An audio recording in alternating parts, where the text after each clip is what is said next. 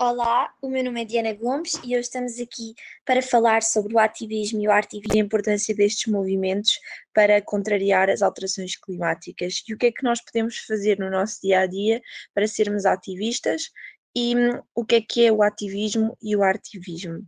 Para isso contamos com alguns oradores, nomeadamente a Matilde Alvim, estudante de Antropologia, que faz parte da organização da Greve Climática Estudantil e do projeto Climáximo, é uma jovem ativista, lutadora pelo clima, cujo seu principal objetivo é então mobilizar a sociedade civil em massa de forma a provocar a mudança coletiva, em nome do nosso planeta.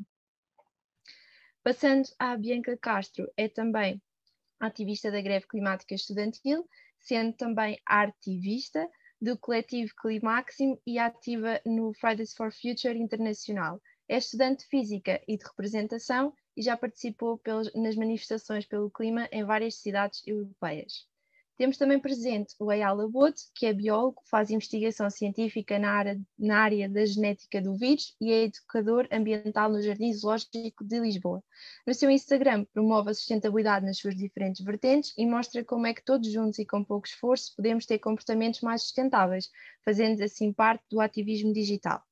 O Diogo Silva, que ainda não está aqui presente, é também um ativista climático no, no coletivo Climáximo, escreve para o jornal Expresso e já participou em várias manifestações pelo clima em Portugal e no estrangeiro. Acredita que a solução está também na mudança das políticas e no cumprimento do Acordo de Paris, que é extremamente essencial para a mudança. Eu vou ser a moderadora da primeira parte desta conversa e a segunda parte vai ser moderada pelo meu colega Pedro, que se vai apresentar. Eu sou Pedro Pragosa, também sou um dos membros do NAPA e sou mais concretamente do Departamento de Logística e eu vou moderar mais a segunda parte da conversa. Obrigado e uma boa conversa. Obrigada, Pedro. Um, podemos, se calhar, começar pela primeira pergunta, a pergunta de partida, para a Matilde e para o Ayala. Um, qual é que é a vossa experiência com o ativismo e que de forma é que são ativistas no dia a dia? Obrigada. Ok, uh, acho, que, hum, acho que é isso, acho que é participar nos coletivos no, no Climáximo e, e na greve climática estudantil. Um, essa é um pouco a minha experiência tipo, mais uh, diária e participar, enfim, no planeamento das ações e, e das campanhas e tudo mais. Uh, se calhar só como é que surgiu um, foi quando há dois anos, uh, em 2003 anos, agora, socorro, em 2018, um, houve uma campanha organizada um, pelo Climáximo e por outros coletivos um, contra o furo. Portanto, havia 15 concessões de, de contratos para explorar combustíveis fósseis em Portugal uh, e fez-se uma campanha chamada Parar o Furo, uh, que foi especificamente contra o furo de petróleo que queriam fazer ao largo da costa de Algesur. Um, e foi convocada uma, uma manif, eu vi no jornal e fui, e pronto, acho que a partir daí comecei a participar e não sei, força a ela. Uh, antes de mais, queria agradecer o convite e a vossa presença também de estarem aqui todos a, a ouvir-nos. Um, também estou a conhecer pela primeira vez aqui quem, quem, vai falar. O Diogo já conheci uh, de, destas redes sociais, mas, mas, também conheço muito pouco do trabalho dele. Ainda me é estranho me chamarem de, de ativista, ou estes nomes assim, porque eu acho que um, todos nós temos um papel no, no, dia a dia de mudar alguma coisa uh, e a mudança começa em nós, começa em casa, começa com, com, o nosso exemplo e depois passa para os amigos, para a família e por, por aí adiante. Comecei no, no meu Instagram em, por volta de setembro, outubro, porque foi com a pandemia, uh, já depois do verão, que senti que havia muitos diretos, muito, muitos lives de, de, pessoas a falarem de coisas que a mim não me diziam nada, que não, para mim não tinham conteúdo. Uh, e eu já fazendo educação ambiental no Jardim Zoológico e sendo uma pessoa que gosta uh, já naturalmente de, de, comunicar e de falar sobre ciência, nomeadamente biologia, decidi levar o meu Instagram para uma vertente mais, mais, mais de educação ambiental. Portanto, decidi fazer lives um, ehm, com convidados, com, com pessoas que trabalhavam nos assuntos da economia circular, uh, com cientistas, com pessoas que tinham algum tipo de, de projeto na, na, área da sustentabilidade e fazer lives e, e partilhar o que é que já se fazia em Portugal porque muita gente às vezes quer ser mais sustentável, mas não sabe como é que o há de fazer. E portanto, se nós mostrarmos, olha, temos aqui um problema, mas para este problema tu podes fazer isto, isto e isto, e para te ajudar temos estas pessoas, temos estas entidades, empresas, é muito mais fácil para uma pessoa mudar. E, e portanto decidi ir, para aí, fazer esses lives e, e partilhar informações uh, com fontes, uh, obviamente, credíveis do que se anda a passar, de certo modo para chocar, mas não, não quero usar a palavra chocar, porque chocar as pessoas às vezes parece que se fecham muito, um, e daí ser importante, uh, Matilde e, e Diogo, e, e espera que eu estou-me a esquecer do outro nome, da outra minha colega que veio aqui falar. Eu não encontro aqui, pronto. Um, Bianca, Bianca. Bianca, obrigado. um, que fazem um trabalho mais de rua, digamos assim, de manifestações, mas muitas das vezes o ativismo vem com uma carga pesada. As pessoas não gostam muito de ativismo, levam uma coisa a mal, porque levam aquilo quase como um ataque à sua pessoa e às suas, aos seus comportamentos uh, diários, que não é de todo. O que, o que nós estamos a tentar fazer é mostrar que isto está mal e, e, que, e, que, já estamos a chamar a atenção há montes de tempo e tem que ser feito alguma coisa, e isto nunca mais muda. E, portanto, às vezes, só com essa pressão social e com a pressão política, um, ehm, o direito ao voto, uh, é, o modo como utilizamos o voto e quem pomos lá para nos, para nos representar e fazer alguma coisa é muito importante. E às vezes, e tenho a certeza que o Diogo a seguir vai, fazer, vai falar disto, às vezes é assim um bocado frustrante. Se nós queremos mudar as coisas, vimos que as coisas não estão a, a mudar e podemos exaltar um bocadinho e as pessoas também se sentem um bocado atacadas e fecham-se. Portanto, no meu Instagram eu tento fazer este apelo, mas tentar ao mesmo tempo gerir conflitos e, e fazer com que as pessoas não se sintam atacadas. Um, em janeiro, em janeiro, juntei-me a outros colegas, a mais oito pessoas, e criei um projeto chamado Janeiro Sustentável, onde fazíamos exatamente isso. Não sei se algum de vocês conhece ou não, mas uh, nós todos, todos os dias da semana nós tínhamos um tema dedicado a cada dia da semana. Segunda-feira falámos sobre educação, à terça sobre os plásticos, falámos sobre a moda, a economia circular, depois fazíamos uh, a alimentação, uh, mostrámos também o BABA da sustentabilidade, o que é que nós podemos fazer. E ao longo da semana íamos falando vários temas, para isso chamámos várias pessoas que já trabalhavam na área a fazer publicações, a fazer lives, a fazer vídeos, e, e, e aquilo chegou a muita gente, porque lá está, as pessoas querem mudar, mas não sabem como. E, e trabalhando em equipa, chegamos muito mais longe. E, e mostramos também vários pontos de vista. Aquilo teve um alcance gigantesco, um, saímos na comunicação social, aquilo chegou, chegou, teve um impacto muito grande e, e, as partilhas foram extraordinárias de pessoas. Olha, ainda bem que vocês me falaram disto, porque eu não sabia como é que havia de fazer e agora fiz. E partilhavam as mudanças e as dificuldades e, portanto, ajudávamos todos uns aos outros. E essa partilha é super importante. Mostrar que estamos juntos, que todos, eh, todos estamos aqui para mudar, não somos perfeitos. Um, cada, cada passo é um passo. Uh, claro que há uns que são melhores que outros, mas uh, são todos, todos os passinhos contam e são importantes. E, e não há que julgar ninguém por não ser vegan ou, por, ou porque, não sei, as pessoas, estou a dizer vegan porque é quando as pessoas ficam, fixam mais.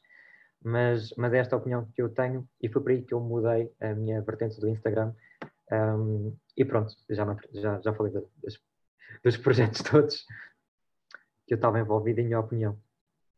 Acho que tu tocaste numa cena, numa cena fixe sobre. Uh, numa cena importante sobre tipo uh, não julgar as pessoas, porque também um, quando se começou a organizar as greves climáticas havia muitas pessoas que estavam tipo, ah, eu não sei se que posso ir, posso, tipo, como se fosse poder uh, ir à greve porque, sei lá, não sou vegan ou não sei, não ando todos os dias de bicicleta ou coisas assim. Um, e eu acho que é, essencial não ter esse, esse ambiente tipo de, de julgamento e perceber que, pronto, eu, eu acredito muito e os grupos em que eu estou, nós acreditamos muito na mudança coletiva como a chave para resolver a crise climática.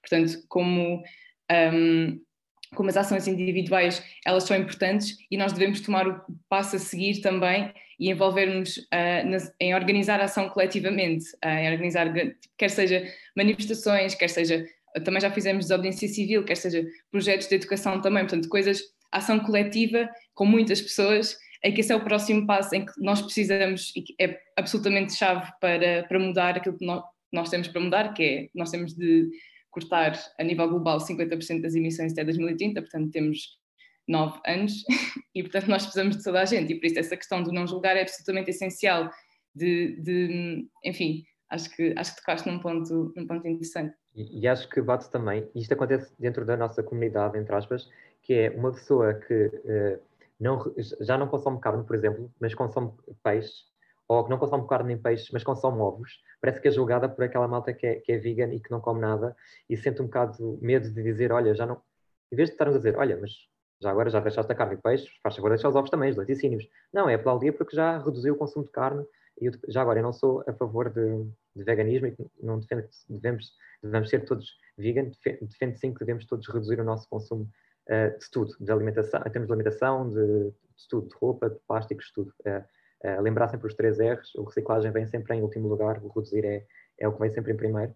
E, portanto, eu, eu tenho esta visão. Mas parece que há muito este julgamento. E lá está, a pessoa sente-se julgada, pá, não vou. Eu, eu, eu ando carro, portanto, eu não posso ir ou eu compro roupa fast fashion, portanto não, não vou com uma roupa fast fashion pôr uma, uma revolução uh, do clima, não é? Não faz muito sentido.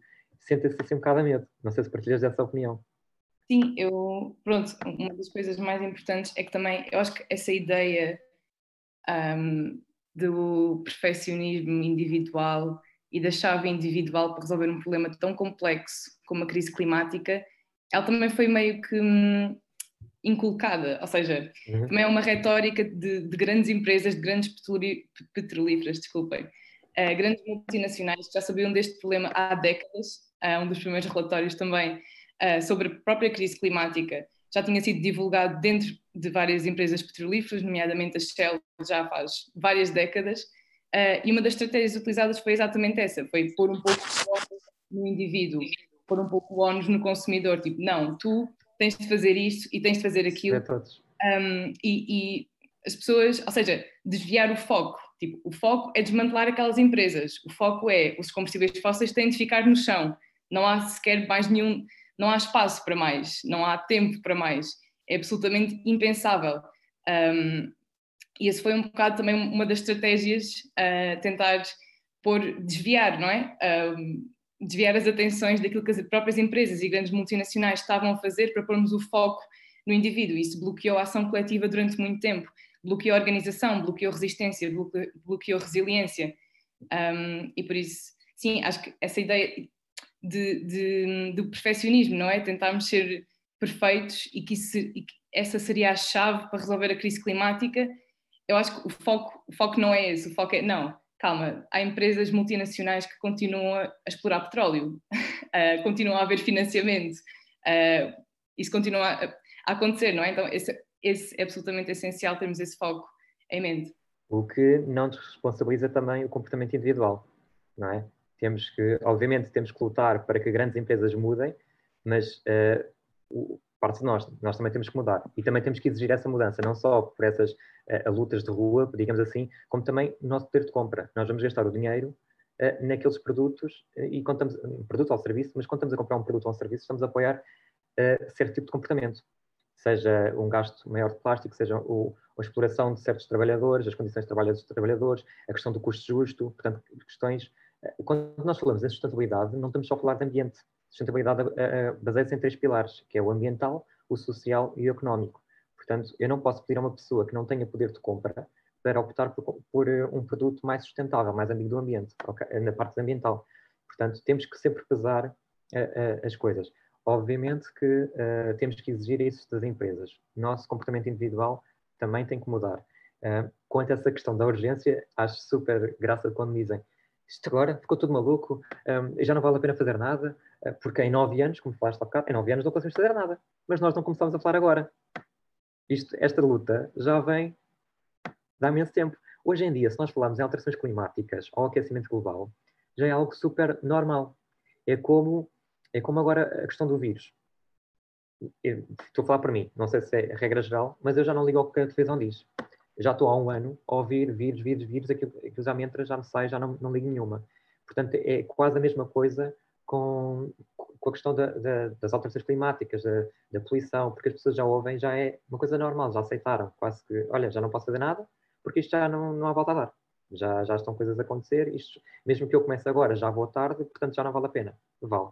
Claro que eu vou, eu vou ter sempre consequências, porque não agir mais, mais cedo, mas vale porque essas consequências vão ser atenuadas, não é?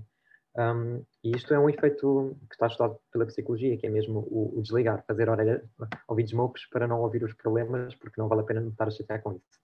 Mas isto é um problema que já tem vindo um, a, ser, a ser alertado há muitos anos. E, e realmente, uh, quando vamos a bem, temos que ir a mal. Portanto, aí um, concordo com vocês na, nessa luta de rua, que eu não, nunca participei em nenhuma, Uh, participei numa, numa Planeta B, numa manifestação uh, que houve nas várias cidades, não sei se é assim que se chama, participei numa em Coimbra, mas foi por acaso. Uh, fui, fui, a Coimbra e estava a ver uma manifestação na rua e eu juntei, foi só por acaso. Mas, mas acho que pronto, trabalho é importante. Queria fazer uma pergunta primeiro à Matilde. Um, qual é que é para ti, é, como é que achas que podemos consciencializar a sociedade civil através do ativismo? Qual é que é a importância da consciencialização e da mobilização coletiva para, de facto, se olharem para estes problemas, para olharmos para isto tudo que, tem, que vocês têm estado a falar, para que se faça pressão sobre um, as entidades políticas, sobre os partidos políticos, sobre as pessoas, sobre as empresas, um, sobre as instituições, para o cumprimento dos acordos, o Acordo de Paris, entre outros, qual é que é a importância de sairmos à rua e, e a seguir passo outra para a ela. Um, obrigada pela pergunta. Um, também queria só uh, falar um pouco sobre, um, sobre os acordos e em especial sobre o Acordo de Paris. isto porque hum, o Acordo de Paris fez cinco anos em dezembro e nós, nós, tanto na greve como no Climáximo, fizemos uma ação a protestar a inação do Acordo de Paris. Uh, mas não só a inação, também o facto de ter sido construído para falhar.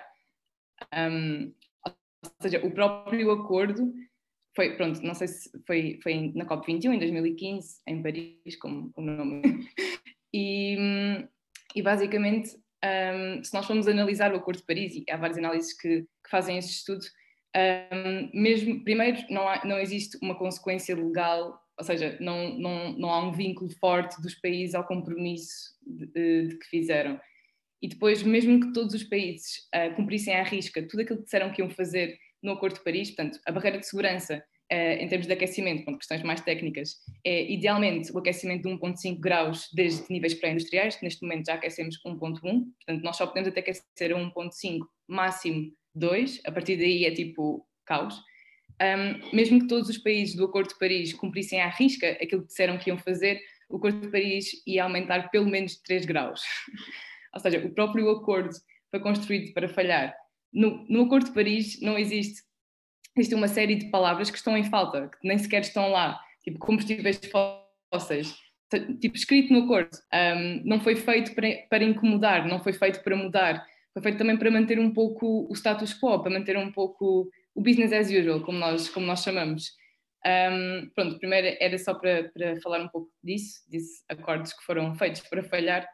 Um, e depois, para voltar à questão do, do quão importante é o ativismo para, para consciencializar as pessoas e para mobilizar a sociedade, um, o, o, movimento por justiça climática, pronto, como a ela também estava a dizer, já existe há muito tempo uh, e já fez várias lutas e já travou várias lutas, mas em especial em 2018, 2019, surgiu uh, mobilizações em massa num consigo. Portanto, as marchas do clima, normalmente dos anos, eram relativamente pequenas, médias, um, e de repente em 2019 houve toda a explosão tipo, das greves climáticas, do Extinction Rebellion, tipo, por todo o mundo. E essa foi uma das primeiras marcas para um movimento de massas, que era aquilo que era necessário. Isso fez a sociedade engajar-se. É preciso as pessoas engajarem-se no problema. Um, e nesse sentido, o ativismo, pronto, agora há a questão digital, mas o ativismo nas ruas é super importante tem, a pessoa tem de passar por aquilo, a pessoa tem de perceber que, por exemplo, um, houve várias situações onde nós também fizemos uh, ações de desobediência civil, não sei se vocês acompanharam, mas, por exemplo, a acampada de 2019 na, na Avenida Almirante Reis, ou um, os anticorpos que, foram anticorpos, desculpem, que foram organizados pelo Climáximo em outubro, e o objetivo é exatamente demonstrar, uh, nós estamos aqui, uh, é preciso engajar neste problema, é preciso perceber que a nossa casa está a arder, Tipo, nós temos nove anos, esse é o foco. Um, então acho que isso é, é essencial. Não sei se respondi mais ou menos à pergunta. Respondeste, sim, sim. Eu queria perguntar então um, ao Ayala se a mobilização coletiva hoje também se faz online e de que forma e através de que meios?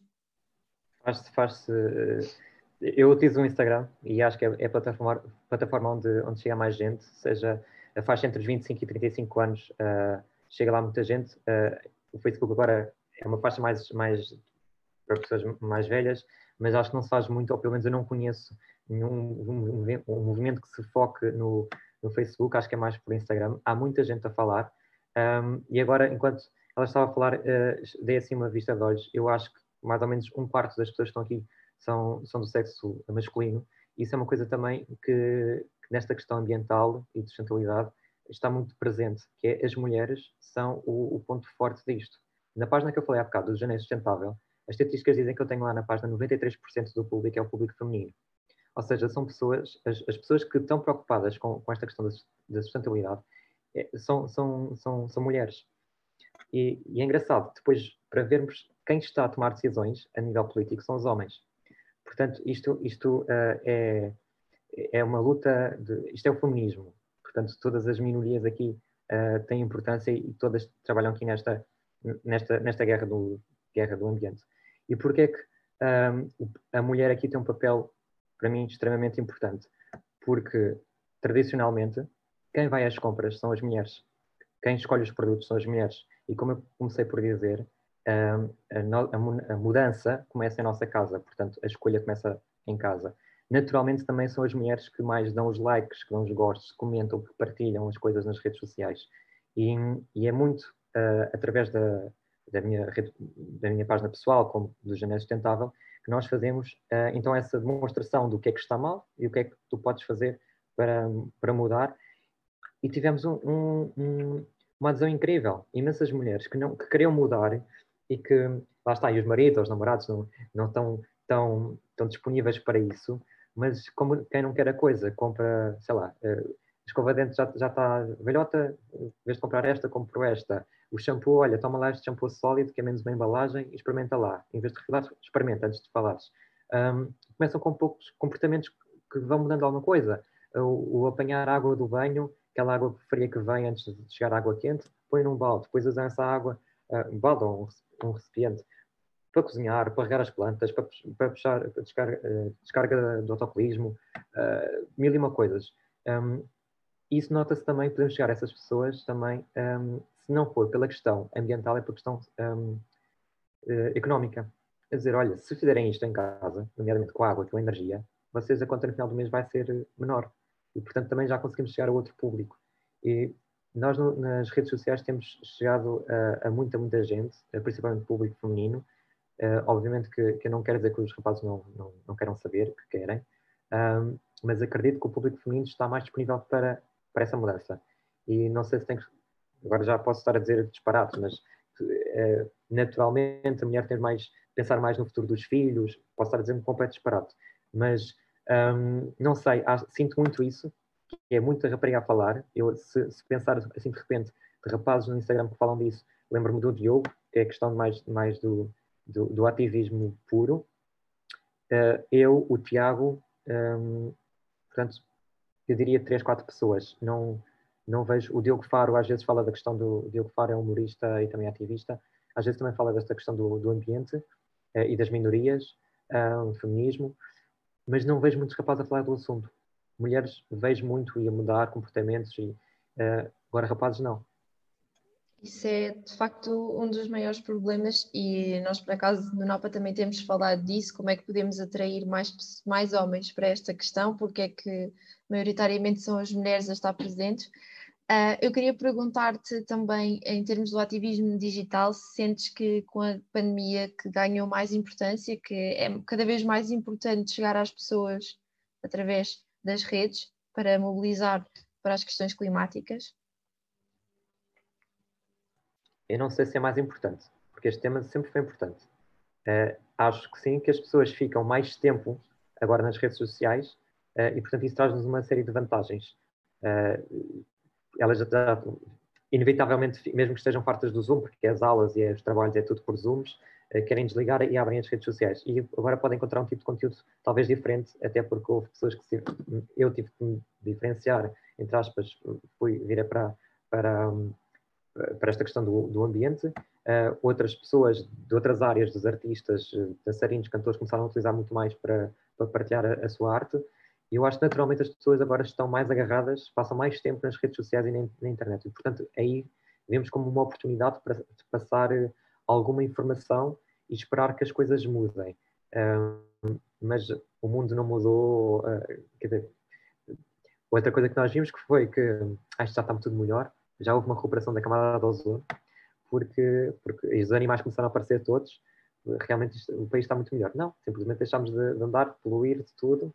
Uh, quando voltarmos ao início, volta tudo. Porque é que houve, houve pandemia?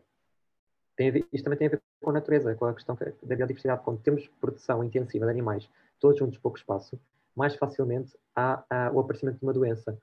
Um, Posso-vos dizer também que o Covid, a COVID, o vírus, o SARS, o, SARS já uh, estava uh, previsto ser uma bomba relógio em morcegos desde 2007. 2007 e ninguém fez nada. Uh, lá está, é, é, é, a tal questão através da urgência. Nós falamos, os cientistas, a comunidade científica fala, avisa, alerta, mas depois há outros interesses ou, ou, ou não fazem nada. E, portanto, estamos todos como estamos porque ninguém faz nada. e pronto. É verdade. Diz-me, Matilde. Sim, eu também queria, queria voltar um pouco atrás no que tu estavas a dizer um, sobre mulheres e, e ativismo. Um, e a verdade é que grande parte das, das, ou muitas pessoas estão envolvidas, tanto, especialmente no caso da greve, que são pessoas mais jovens, são mulheres, e eu acho que isso é essencial. Um, e, e, também queria falar um pouco sobre a noção de justiça climática. Portanto, tu fala, começaste a falar um pouco sobre, sobre uh, equilíbrio uh, de género e ter pessoas que são, que são mulheres a trabalhar na justiça climática e no ativismo, e é absolutamente essencial termos uma visão interseccional dos problemas, porque a crise climática é o maior desafio uh, que a humanidade já enfrentou nesta era e está a enfrentar nesta era, e é um, é um problema extremamente complexo. E acho que há aqui mais pessoas que estudam ciências sociais. Uh, um, e, e por isso é importante nós focarmos na questão da justiça climática e acho que há uma diferença também entre aquilo que é o ambientalismo que foi um, movimento que surgiu também mais nos anos 70, 80, uh, e que falava um, essencialmente mais sobre apenas cortes de emissões ou apenas conservação, que é importante, mas não falava para as pessoas. Uh, não tinha uma perspectiva interseccional, não tinha uma perspectiva de ser necessário mudar tudo aquilo que nós conhecemos para conseguir superar a maior crise que a humanidade alguma vez enfrentou. Nós vamos precisar de mudar a forma como nós nos transportamos, como nós produzimos, como nós pensamos. Um, e, e, o ambientalismo nunca conseguiu fazer isso. E por isso queria introduzir também aqui a noção de justiça climática e falar como a crise climática é um problema social. A justiça climática significa justiça social. Isto significa também compreendermos que as pessoas mais afetadas pela crise climática vão ser aquelas que são mais marginalizadas hoje nas estruturas sociais. Estamos a falar de mulheres, estamos a falar de pessoas racializadas, estamos a falar de migrantes, e hum, é absolutamente essencial nós falarmos sobre isso. Uh, e é importante termos mulheres no movimento e temos pessoas de origens muito diferentes para conseguirmos termos uma perspectiva muito mais alargada, porque só assim é que nós vamos conseguir ganhar. Uh, só com uma mobilização de todos os setores, desde, sei lá, uh, sindicalistas, pessoas urbanas, pessoas não urbanas, uh, mulheres, pessoas migrantes, e é importante ter, ter essa, essa noção de justiça climática presente sempre, porque esse é o enquadramento no qual nós fazemos as nossas ações. Não é apenas não é uma questão apenas de corte de emissões, porque corte de emissões, se calhar existem soluções tecnocratas. Por exemplo, uh, saiu há poucos dias uma entrevista uh, de capa do público com o Bill Gates e, e foi ridículo, porque foi ridículo, porque tudo o que ele falava é, é, um milionário, um multimilionário a falar sobre crise climática Uh, e uma das soluções que ele também está a puxar mais é a geoengenharia. Portanto, estamos a falar de coisas como, sei lá, alterar uh, portanto, estruturas para alterar coisas do Sol, portanto, coisas muito estranhas.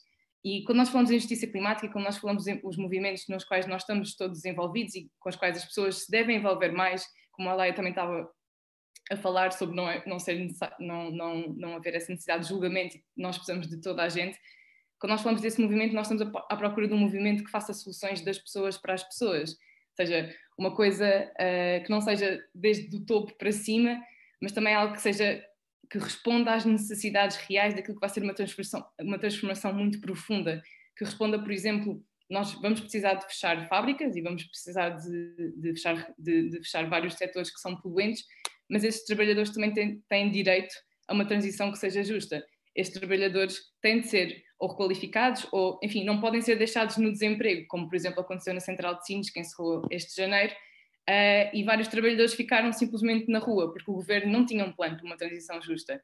O plano do governo seria, é, na verdade, uh, ok, neutralidade carbónica 2050, um, que é insuficiente, um, mas mesmo assim não havia um plano para, para, ok, fechamos e depois, e as pessoas ficam onde?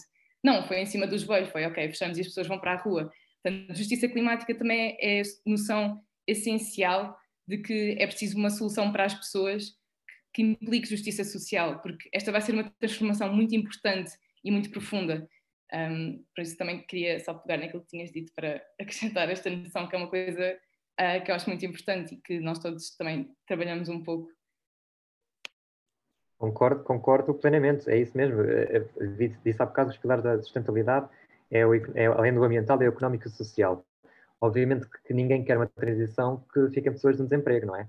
Uh, quer dizer, é uma transformação. O, o, o Green Deal, que fala da, na, da, questão dos transportes, da questão da redução das emissões de carbono, uh, tudo e mais alguma coisa das empresas, para reduzir o, o, seu impacto ambiental, as empresas podem mudar o que produzem, uh, fazer coisas não sei, mudar o, sector, o setor, mas as pessoas continuam a trabalhar. É preciso mesmo trabalhadores na mesma. Portanto, isto é uma, uma, uma questão de mindsetting. E, e, a questão das minorias, que estava, falaste há, há bocado, e muito bem, de, de, de, da questão do feminismo, que envolve tudo e mais alguma coisa. Um, estamos a, a falar do, do, racismo, dos migrantes, da homofobia, de transfobia, da comunidade indígena, de, imensos problemas que estão presentes na nossa sociedade e que, que, que têm que ser tratados. Quer dizer, ah, eu ritmo com isto, desculpem. Mas, um, sim, só trabalhando com tontos é que isto, é que isto muda alguma coisa.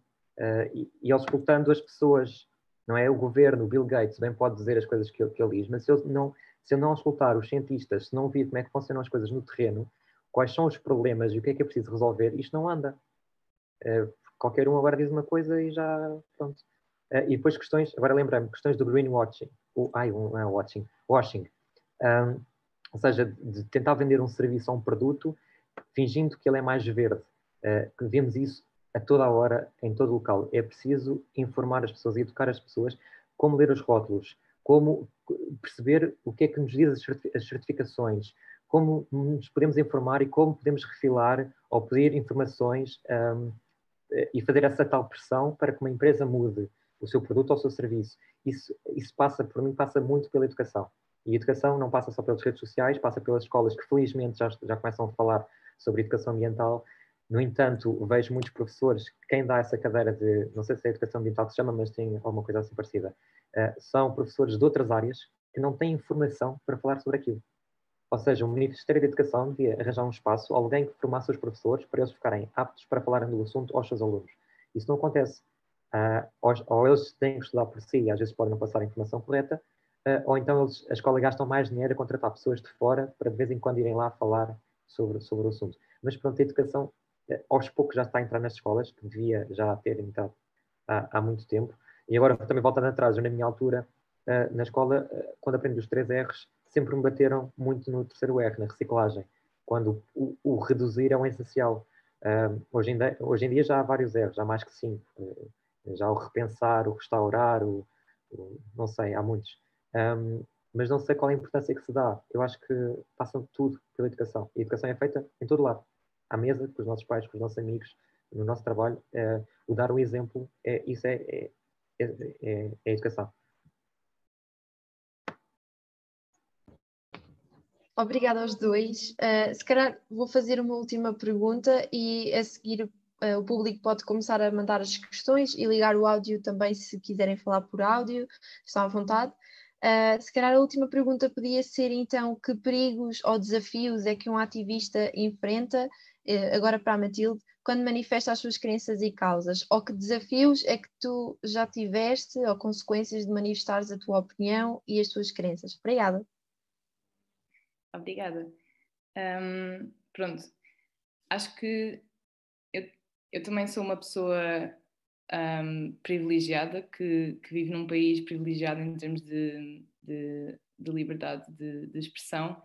Queria também chamar a atenção para um caso que aconteceu a semana passada, que foi uma ativista do Fridays for Future. Pronto, eu estou envolvida no Fridays for Future Portugal, que é a greve climática estudantil, e uma ativista do Fridays for Future Índia foi presa um, pelo governo um, do Modi uh, e neste momento está-se a aguardar mais informações, mas ela foi, ela foi presa por, por uma coisa tão pequena e, tão, e no fundo por ser ativista, não é? Por expressar e por expressar a sua opinião e é, é muito importante nestes casos ter a solidariedade internacional de perceber uh, que, bem, em Portugal nós estamos num país privilegiado para fazer uh, manifestações e para fazer outras ações de disrupção, mas em outros países, como por exemplo a Índia ou, ou outros, existem outros ativistas do Fridays for Future e de, de vários outros uh, grupos que estão em permanente risco de serem presos ou desaparecerem. Um, e, portanto, nesse sentido, a solidariedade internacional é absolutamente importante tam também para nós percebermos de que forma é que nós estamos ligados também a estes países, não é? Como nós temos, sei lá, empresas que exploram noutros empresas, empresas sediadas em Portugal que exploram naqueles países, ou como nós, essas ligações que são absolutamente, são super importantes de nós percebermos, para conseguirmos criar essas conexões, para conseguirmos um, algo, um, um movimento que seja uh, internacional, porque, pronto, a crise climática não se vai resolver apenas num país e tem de ser internacional. Um, por isso, eu, eu nunca, acho que nunca sofri nenhuma uh, retaliação uh, por, ter, por ter expressado a minha opinião, porque, pronto, sou uma pessoa privilegiada num país privilegiado e é preciso ter essa, essas interseções em, em, em conta. Um, não sei, existem, sei lá, pessoas também aqui em Portugal que já sofreram algumas retaliações por causa de, de ações de, de, desobediência civil. Um, mas acho que acima de tudo é, é manter, manter a coragem também um, e, e, perceber que às vezes nós vamos dizer coisas que, que podem chocar ou que podem, uh, que podem ter um impacto bem, um bocado o quê? o que é que ela está para ali a dizer? Um, mas que é importante nós mantermos, nós mantermos essa coragem e, e sem essa, sem essa hum, vou dizer, uh, ruptura, tipo, num pensamento e na sociedade, não se vai conseguir fazer uma mudança que seja tão grande como aquela que é necessária. Uh, por isso acho, acho que é isso. Obrigada. Pronto, uh, quem quiser pode começar a mandar as vossas perguntas e eu vou passar a lê-las e depois uh, tanto um como o outro podem responder quando sentirem que, que querem responder. A primeira então seria, já, já foi enviada, um, quais é que são as melhores formas de mostrar às pessoas o que está a acontecer no mundo? Muitas vezes não acreditam ou, acha que é, ou acham que é um exagero. Um, olha, a primeira é informar e dar o exemplo, como eu disse, mas para isso não basta eu estar aqui a debitar números sem, uh, sem fonte científica. Portanto, há, há, sites credíveis, o site da ONU, o site da, da FAO, uh, a parte da agricultura, há muitos documentários, há muitos livros a falar sobre o assunto e, portanto, se for comigo, se for com a família, olha, uh, tem um documentário aí para te ver e, e, mostrar. Portanto, não ser uma obrigação, é uma sugestão. Olha, sugiro-te este documentário. E a pessoa vê aquilo apresenta vários estudos e assim já varamos um bocado o sistema e, e pusemos a pessoa mais a pensar e, vemos, e mostramos que não é essa uma, uma tanca nossa, uh, que realmente está alguma coisa a acontecer. Passamos à próxima pergunta, então. Sentem que a comunidade política vos ouve, escuta e consulta uh, e mostra preocupações pelas lutas ambientais? Um, eu acho que nós, para, responder esta pergunta, precisamos de olhar para os factos. e os factos são que as emissões nunca decresceram, uh, exceto durante um período breve durante a crise uh, financeira de 2008, 2009, uh, se não me engano. Portanto, um, ou seja, quando nós começamos a falar sobre isto a um nível muito mais uh, massivo do que aquilo que era há uns anos atrás, portanto há seis, sete anos talvez não fosse um tema tão, tão falado e tão, enfim, tanto nos mídias como, sei lá, uh, núcleos organizarem estes debates, por exemplo, se calhar assim, há cinco, seis anos não era assim tão comum. Um, mas, mas e, e, quando, e quando também uh, líderes políticos, vamos dizer assim, ou comunidade política, uh, percebeu que essa pressão existia, também começou a adaptar um pouco o seu discurso, mas muitas vezes também caem naquilo que o Alaya falou e, e, muito bem sobre o greenwashing, portanto, uh, também apresentar falsas soluções, planos pouco ambiciosos um, e, e, jogar, fazer um pouco malabarismo com os números um, e não apostar em, em, soluções que são, que são reais, mas perceber, ou seja, perceber que existe uma demanda da parte da sociedade civil para isso acontecer, mas até ao momento, um, apesar de o movimento ter conseguido vitórias, por exemplo, a questão dos 15, que eu comecei a minha intervenção por, por dizer sobre o, o furto, de, furto, de, petróleo no Algarve, eram 15 uh, contratos e foram todos cancelados devido à pressão do movimento, do movimento ativista, uh, sendo o último uh, na Bajoca, em, em Leiria. Um, ok, agora fiquei confusa no que é que ia dizer, mas dizer que é, é, é, é, importante que nós percebamos que, que nenhum governo do mundo nenhum partido e nenhum governo do mundo estão a fazer o suficiente. E isso é olhar para os factos. É as emissões decresceram? Não. Elas não decresceram. Soluções reais estão a ser postas? Não. Transição justa está a acontecer? Não. Por isso, é importante uh, mantermos esse reality check e continuarmos sempre a lutar para que isso vá acontecer, porque os grandes movimentos da história não foram feitos através de uh, uma negociação, um, sei lá, alguém assinar um, um papel. uh, as grandes mudanças que foram precisas ser feitas na história, mudanças tão grandes como aquelas que nós precisamos que aconteçam agora para resolver a crise climática, foram feitas através de muitas pessoas juntas mobilizarem-se uh, quase em tom uníssono a dizer algo uh, à comunidade política. Portanto, é importante manter, manter o foco. Não, concordo contigo, é isso, sim.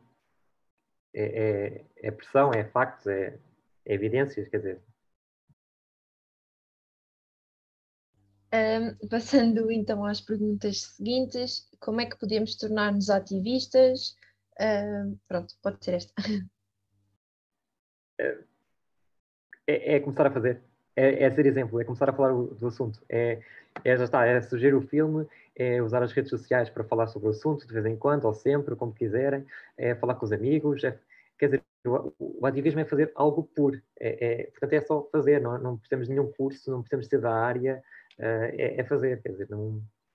Eu, eu, eu, por acaso estou mais ou menos dentro da área que sou de biologia, mas não há nenhum curso, quer dizer, nada, é só falar, fazer, falar sobre o assunto, é preciso ser falado. Sim, e para além também do que tu, do que tu disseste agora, juntem-se a um grupo, a sério. Uh, há vários grupos uh, que existem no movimento por justiça climática em Portugal e acho que é super importante andar de portanto, par a par com a questão de, de, de nos educarmos e, e, de educarmos os nossos amigos e a nossa família, a comunidade à nossa volta, a nossa escola, a nossa faculdade, etc., juntar-se a um grupo. Ação coletiva é uma das chaves para nós resolvermos a crise climática, é envolver, ir àquela ação, uh, ajudar naquela campanha, a perceber, tipo, mandar, contactar estes grupos para perceber, ok, como é que eu posso ajudar? E há tantas coisas que tanta gente pode fazer, há tantas formas diferentes de fazer ativismo dentro do movimento de justiça climática. Nós precisamos de toda a gente, nós precisamos das pessoas que pensam na estratégia, nós precisamos nas pessoas que tiram as fotografias, nós precisamos nas pessoas que pensam nas campanhas de mídia, nós precisamos das pessoas que, sei lá, sabem fazer design, sabem editar vídeos, nós precisamos das pessoas que sabem escrever, que sabem, sei lá, falar em público, que, que sabem mobilizar. Portanto, nós precisamos de toda a gente. Por isso, essa, como tornar-se ativista, acho que é, para além daquilo que, que, que Ayala disse, que é super importante, juntem-se a um grupo. É isso mesmo, também concordo. Uh, e passando para as perguntas seguintes, como é que um ativista sente que as suas ações estão a surtir um efeito positivo na comunidade? Eu, não, eu, eu sinceramente fiz-me esta pergunta há pouco tempo uh, para, para um podcast da Maria Granel, que não sei se vocês conhecem, uma loja uh, em Lisboa, em Alvalade, e, uh, e não estou a lembrar do outro, do outro sítio, mas que vende a granel, mas todo tipo de produtos. E, e fizeram essa pergunta e não sabia como é que havia de responder. Como é que eu sinto se, se estou a mudar alguma coisa ou não? Porque às vezes parece que estamos a falar para a nossa bolha. Para aquelas pessoas que à partida já estão, no meu caso que é o Instagram, as pessoas que estão lá e que acompanham o meu trabalho, yeah, à partida já, já, estão, já fazem, ou, já, ou, ou pelo menos já tentam fazer, já estão sensibilizadas. Então como é que eu sei, quando recebo um feedback, realmente estou a chegar a mais pessoas ou estou a falar para aquela bolinha que está ali? Porque o feedback que chega é que as pessoas mudem, que gostam, e que, olha, não sabia disto, olha, vou fazer, olha, boa ideia, e, não, e eles aprendem comigo e eu também aprendo muito com, com, o que as pessoas me dizem, porque, obviamente, também não sei tudo, e, e apresentam coisas fantásticas também. Mas sinto muitas das vezes ficar ali na bolinha. No entanto, lá está, uhum. uh, amigo puxa amigo, conversa de café e pronto. Portanto, mesmo que, se, mesmo que fique ali na bolinha, aparentemente, a pessoa quando vai a um café, agora não, agora é para ficar em casa, mas quando vai uh, estar com os amigos e fala, uh, acaba por falar com outros e, portanto, eu quero acreditar, lá está, não, não tenho provas, eu quero acreditar que a mensagem se vai espalhando assim aos poucos e que isto não fica assim só na minha bolinha. O problema da bolha é uma grande questão.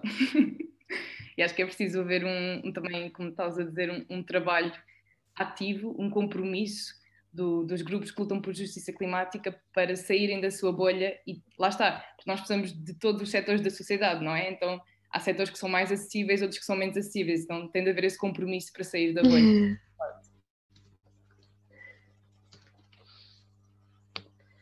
Passando então à, à outra pergunta, um, que formas de desobediência civil um ativista está disposto a fazer para se fazer ouvir?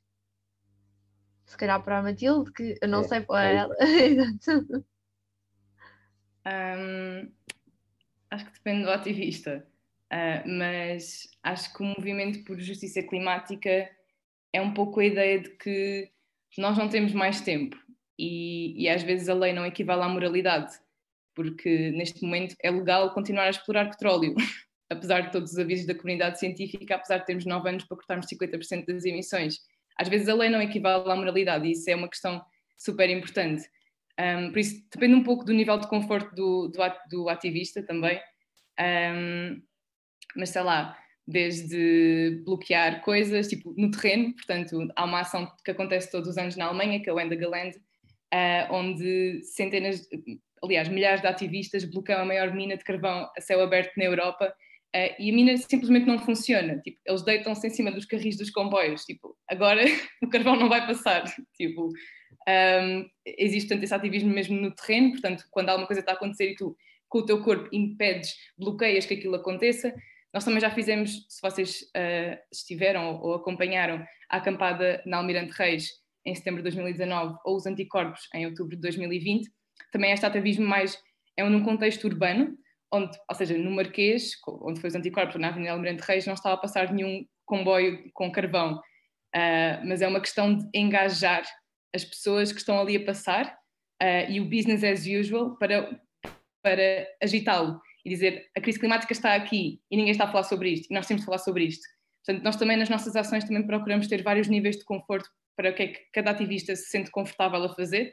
Por exemplo, em outubro nós utilizamos, não sei se vocês viram as imagens, mas nós utilizamos tubos de, de, de metal, mas podem ver as imagens. Um, mas, mas nem toda a gente se sentia confortável com isso, isso é ok, ou seja, houve vários trends, houve várias, enfim, um, é importante também ter atenção a esses níveis de, de conforto, mas acho que acima de tudo é a ideia de que a lei não equivale à moralidade um, e que nós precisamos de fazer essa disrupção para termos uma, uma mudança que seja uh, realmente um, eficaz. Ok, obrigada. E para a última pergunta, antes das sete e de passarmos aos outros dois convidados, qual é que foi a vossa melhor experiência vivida enquanto ativista? Para os dois, talvez, penso. obrigada. Uh, para mim, eu acho que, que vou uh, recordar então este último projeto que eu fiz, o Janeiro Sustentável, que foi um projeto que, nós programámos dois, dois meses antes, uh, foi aquilo que eu falei de falarmos sobre vários temas durante o mês de janeiro, e ter chegado a tanta gente. Eu nunca, nós temos uns 4.700 pessoas na página. Isto foi, começou em janeiro, portanto foi um crescimento enorme. E tivemos imensa gente a, a agradecer por aquelas informações que nunca tinha pensado e, e, a partilhar connosco as mudanças que fizeram. E isso, chegar às pessoas e ver que elas que lhes abrimos os olhos de certa maneira e que elas mudaram alguma coisa, acho que isso é, é fantástico, é fantástico. E nunca, nunca tinha pensado chegar a tanta gente com, com tão pouco aquilo que eu trabalho, mas não deu tanto trabalho para, para a quantidade de feedback que nós tivemos, uh, positivo. E foi incrível. Uh, para mim foi esse o ponto alto. Uh, mas uma das coisas que eu mais gostei foi quando fizemos o Camping Gás, que foi um acampamento em, em, na aldeia da Bajoca, em Leiria, em hum, julho de 2019, e lá está, era contra aqueles dois últimos contratos de exploração de gás fóssil que ainda estavam em cima da mesa um, e que ia, bem, ter um grande impacto na comunidade da Bajoca e nós fizemos um acampamento, acho que foi quase uma semana, um, e vieram vários ativistas do mundo inteiro uh, e foi tipo 300 pessoas uh, ativistas do mundo inteiro, uh, de repente naquela aldeia da Bajoca e a comunidade estava connosco e fizemos até no Centro de, para o Desenvolvimento da ABAD, que é uma organização uh, local e fizemos uma manifestação com as pessoas, fizemos vários workshops, tipo, um, houve momentos de convívio e no final fizemos uma ação de, de desobediência civil para o terreno onde ia ser posto, onde ia ser feito o fúrio. Houve várias formas de ativismo, até que se calhar vocês vão ter a oportunidade de ouvir na conversa a seguir. Uh, portanto, essa foi uma das coisas mais fixes, sim. Uh, boa tarde. Uma dúvida minha é: eu atualmente também moro com os meus pais, ou seja, não estou a morar numa casa sozinha e também vejo como obstáculo começar a fazer um, a fazer algumas coisas, porque eles têm uh, pronto, têm dentro da sua bolha, das suas ideias, e então não sei se vocês iniciaram esse processo ainda em casa dos pais, como é que foi o processo, se começaram a falar com eles sobre, se eles uh, apoiaram, reagiram bem. Então queria só assim, saber também algumas dicas e como é que se pode fazer. Muito bem. Obrigado pela pergunta. Nós não, não falamos, apresentámos um bocadinho como é que isto começou, mas não falamos dessa questão. Um, tem uma série de sugestões. A primeira é começar por mudar coisas que tu podes mudar para ti que não influenciam o resto da tua família. Nomeadamente, escolher uma, uma escova mais sustentável. Falam muito das escovas de bambu. Para mim, não é a melhor escolha. Eu prefiro uma escova que é de plástico e só as cerdas é que mudam, portanto, tens o cabo para a vida toda. Isso é uma escolha que é a tua escova de dentes, não vai implicar com a vida de mais ninguém. Uh, shampoos sólidos, uh, pastas de dentes sólidas. Uh, a questão da água, na, de aquecer o banho, aquela primeira água antes da água quente vir, depois lá um baldinho ou um recipiente qualquer para, para, para apanhares a água e depois utilizas a água outra coisa qualquer. Uh, desafiares a tua família, se fazem refeições em família, uh, se, pronto, se comem em conjunto, não sei se comem em conjunto, se não, mas uh, dizerem, olha, vamos, uh, em vez de comermos carne e peixe todas as refeições, vai haver um dia em que vamos comer só vegetais. Portanto, fazer um dia ou dois por semana só de vegetais, ou sem carne. Portanto, se quisermos reduzir o máximo possível de emissões, a alimentação é o ponto. É, é a redução da carne, principalmente carne de vaca, e o desperdício alimentar. Uh, se calhar o o que é que é o desperdício alimentar? É as cascas da batata, as cascas da cenoura, por exemplo, deitar fora, porque isso? Posso pôr uma cenoura com casca e uma batata com casca na sopa, que nem damos por ela. Podemos uh, usar as cascas da cenoura para fritar e, ou, ou, pôr no forno e são boas na mesma. Portanto, há uma série de coisas que tu cons consegues fazer uh, sozinha que não, que não envolva a dinâmica de família.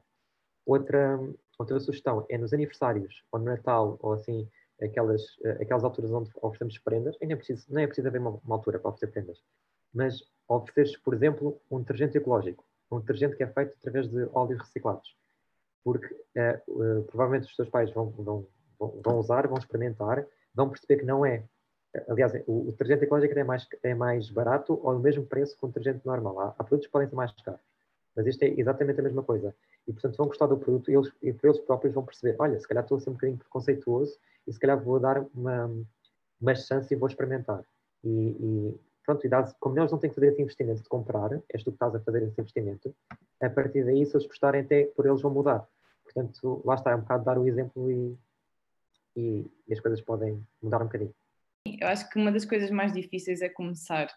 E, e eu acho que antes de, de me envolver um, no ativismo e, e começar a, a, ir a coisas e, e, participar nos grupos, uma das coisas que mais me assustava era aquela ideia de, de eco-ansiedade do género, oh meu Deus, o mundo está a colapsar, e agora? E uma das reações mais, e que eu também tive durante muito tempo, foi um bocado de bloqueio emocional, não consigo pensar sobre isto, ou, aliás, era um polo, ou não consigo pensar sobre isto, ou estou sempre obsessivamente a pensar nisto, e não consigo desligar-me disto, e também causava muita angústia, uh, muita frustração também, e, mas acho que uma das coisas que mais me fez bem foi começar, tipo, fazer algo, envolver-me nos grupos, envolver-me na greve, envolver-me no climáximo, participar nas ações, foi uma das coisas que mais acalmou a minha, a minha eco-ansiedade, porque a mim, o meu medo da crise climática foi dirigido para a ação. A energia que eu estava a gastar a preocupar-me, eu pensei, não, vou, vou, vou gastar esta energia a organizar. Um, e foi uma das coisas mais, mais importantes que eu fiz para, para contornar um bocado essa, essa ansiedade da crise climática, que eu acho que é uma coisa comum uh, e que eu não estava a conseguir falar com ninguém sobre. e daí entro num mundo onde há muitas pessoas preocupadas sobre isso e que estão dispostas, digamos, a dar o corpo ao manifesto e a lutar e a, e a organizar e, e pronto, era só para completar isso. Muito obrigada. Uh, quero agradecer aos dois pela presença e a todos os que fizeram questões no bate-papo. Uh, nós já deixámos também no bate-papo as redes sociais dos dois oradores, também da Greve Climática Estudantil e da Climáximo, e para todos os que quiserem acompanhá-los, estão aí as redes sociais e o Facebook também podem pesquisar pelos mesmos nomes. Obrigada aos dois por terem estado aqui e, e acho que foi muito importante o vosso contributo para a conversa e muito interessante. Obrigada e passo, passo a palavra ao Pedro e vamos começar então a segunda parte do evento. Obrigada. Olá, boa tarde a todos. Vai ser difícil superar esta primeira hora de conversa.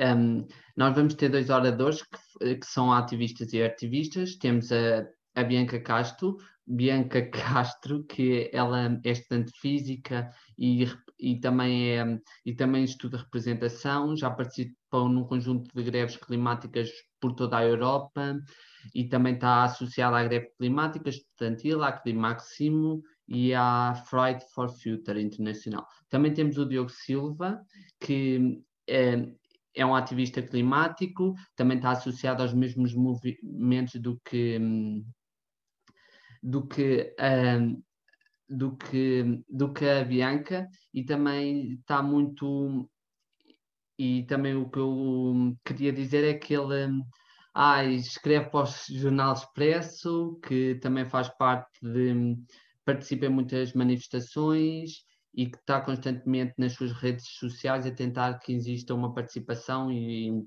e que exista muita gente a, a participar. Acho que para, espero, espero, que estejam os dois bem. Sim? Sim, obrigado. Uh, eu não sei para quem é que quer responder esta pergunta, podem responder os dois. É qual é que é a vossa experiência enquanto ativistas e ativistas e como é que acham que a arte pode ajudar a trazer mais gente para o problema ambiental? Pode começar bem, acho eu. Ok. Um, então, primeiro quero agradecer o convite para estar aqui a falar com vocês. Acho que a primeira parte já foi muito boa. Esperemos que esta também seja. Um, pronto, se calhar começar um pouco com a minha experiência. Uh, pronto, como foi dito, eu estou na greve climática estudantil e no Climáximo e estou também ativa no Fridays for Future Internacional, portanto a greve climática estudantil é o Fridays for Future de Portugal. Um, eu, pronto, eu sou de Odmira, na Costa Vicentina, e desde sempre que também cresci numa casa em que os meus pais já falavam muito de questões ambientais e direitos dos animais e tudo mais, portanto, desde muito cedo uh, fui sabendo sobre estes assuntos, eles iam mostrando documentários, etc. Uh, ah, comecei os tais atos individuais desde muito cedo, tipo 11 anos decidi ser vegetariana como a minha mãe, e então sempre foi, pronto, sempre foram temáticas muito próximas um, mas eu já sentia uma vontade de fazer mais, mas não sabia como. Também não havia propriamente uh, coletivos por justiça climática em Odmira, eu também não sabia bem o que tudo isto significava, faltava-me aprender imenso, não é? Um, e a primeira manifestação a que fui, eu tinha acho que 15 anos uh, e decidi só meter-me num autocarro sozinha para Lisboa e fui a uma marcha animal e acho que foi assim a primeira vez que eu senti uau, tipo, estou aqui no, milhares, em, no junto com milhares de pessoas que também estão a lutar por isto e que se interessam por isto. E acho que foi, foi muito importante para perceber que, que há mesmo pessoas que, como a Matilde acabou de dizer, dão, dão o corpo ao manifesto e que se interessam por estes assuntos. E só me deu vontade de, de fazer cada vez mais. E depois, quando tinha 17 anos, vim para Lisboa começar a estudar representação. Uh, e por coincidência ou sorte, ou não sei, foi quando também surgiu o Fridays for Future e a greve climática estudantil. Uh, portanto, assim que eu vi que isto estava a acontecer, uh, nem pensei duas vezes, só juntei-me logo, então estou desde, desde o início. Um, e depois também tive a sorte de me poder envolver mais internacionalmente. Fui a um encontro europeu que houve no verão de 2019, uh, ah, que foi ativistas do resto da Europa envolvidos no Fridays for Future. Depois também consegui uh, ir à COP25, onde envolvi-me ainda mais internacionalmente e foi daí que também comecei a fazer assim mais coisas com ativistas de, de, todo o mundo. Em relação ao ativismo, um, pronto, acho que também é uma coisa que sempre me foi bastante próxima, porque eu, além de estudar representação agora, também sempre estudei música e então sempre tive a vontade de unir todas estas áreas e perceber como é que a questão do ativismo e, e da política se podia unir à arte. Eu acho que o ativismo, ou pronto, o próprio ativismo é exatamente isto, é a união entre o ativismo e, e o ato político de, de fazer ativismo um, com a arte. E eu acho que não tem bem uma definição, acho que o ativismo pode ter tantas definições como a arte em si, uh, que são infinitas definições e há tantas formas de o fazer. Mas é, é no fundo expressar sentimentos a partir da arte e acho que lá está, a função da arte não é apenas descrever as coisas como elas são, mas é pensar e imaginar como é que elas poderão ser. Um, e, e, acho que vem muito daí esta questão de usar a arte para fazer ativismo, ou seja, a arte é algo que está presente em todas as nossas vidas, toda a gente gosta de apreciar arte, quer seja música, cinema, fotografia, todos os tipos de arte, escrita, etc. Uh, a arte está presente em tudo, mesmo que não de forma direta ou mesmo que não nos apercebamos conscientemente. E a arte tem este poder de criar uma resposta emocional uh, inconsciente da nossa parte e também, se calhar, de suscitar sentimentos confusos que, se calhar, não percebemos assim tão bem, mas que nos fazem levar a algum lado e levar-nos a refletir sobre algo. E acho que é muito daí que vem esta ferramenta super poderosa que é o artivismo, uh, porque fazer arte, no fundo, também é contar histórias. E acho que vem muito de, de que história é que queremos contar e o que é que queremos que chegue às pessoas que estão a ver o que nós estamos a fazer. E acho que se calhar agora passo ao Diogo que vai complementar isto muito bem. Isso. Bem, obrigado antes de mais também por estar eh, pelo convite. Um, então, do lado também foi assim um bocadinho sorte, como, como a Bianca estava a dizer, que em 2018 vem para Lisboa e acontece greve climática estudantil. Uh, eu também foi, foi um bocado assim, eu estava, portanto, eu estudei Economia, depois fiz a licenciatura, depois comecei logo a trabalhar, estava a trabalhar na área de inovação e com, tipo, no fundo fazia trabalho de estudo de projeto, esta é a base, e, e, já andava muito frustrado com sentir que o trabalho que eu fazia não, não tinha grande impacto. E, e eu, entretanto, sempre andei em projetos de voluntariado, associativismo, fiz aquelas coisas todas clássicas, tipo escoteiros, uh, de férias, coisas do género. Andei, andei tudo e mais alguma coisa. E, pá, e depois houve uma altura em que eu decidi: não, não faz sentido eu continuar a, continuar a trabalhar numa coisa que não me realiza, nem sinto que tenha impacto praticamente nenhum com o que estou a fazer. Então tinha algum dinheiro de lado e pensei, vou, vou trabalhar na área do, da crise climática. Eu, na altura tinha lido um livro que, que é de uma autora chamada Naomi Klein e que se chama This Changes Everything. É um livro incrível. Eu acho que se o lesse agora já era, já era muito diferente da experiência, mas como foi a primeira coisa que eu li sobre, sobre a crise climática ainda por cima sobre este lado de justiça climática, de como é que este problema, que muitas vezes é visto como um problema dos ursos polares, uh, afinal tem alguma coisa a ver com pessoas. e tudo isto puxou muito comigo e eu pensei, pá, não, eu quero mesmo fazer alguma coisa. Comecei a ir a manifestações ainda quando estava nessa outra empresa e depois eu disse, pá, eu vou mandar tudo para o galheiro e vou, vou começar a trabalhar nesta área. E comecei a trabalhar como ativista, eu decidi mandar tudo para o galheiro no final de 2018 e no início de 2019 é o boom do ativismo, então eu juntei-me ao Climáximo para ir assim às primeiras reuniões, pensei, esta malta sabe muito mais do que, do que qualquer outra, outro grupo cá em Portugal sobre crise climática, na perspectiva de justiça climática, então eu no mínimo, pá, vou dizer, olha, estou disponível para fazer coisas, vou aprender com eles, ah, e do nada foi, foi um mega boom, resultados. Acabei por eh, gastar todas as minhas poupanças no, no ativismo, tive durante um ano e meio mesmo só a trabalhar como ativista a tempo inteiro, e desde mais ou menos há sete ou oito meses que tenho trabalhado como freelancer também, tipo, tive que voltar a, a ganhar dinheiro noutros lados, mas, mas tenho mantido pelo menos 50% do meu tempo como, como ativista e é, é aí que venho parar ao momento de hoje. Ok, muito bem. Uh, e arte, como é que tu achas que consegues mobilizar as pessoas e trazê-las mesmo para o terreno e ver-se, porque um dos problemas da, para nós chamarmos as pessoas para a causa ambiental é ver é, é que elas não é que é só, um, é só uma bolha. A bolha que nós temos é que nós falamos e é muito difícil trazer pessoas novas e pessoas que se interessem por isto.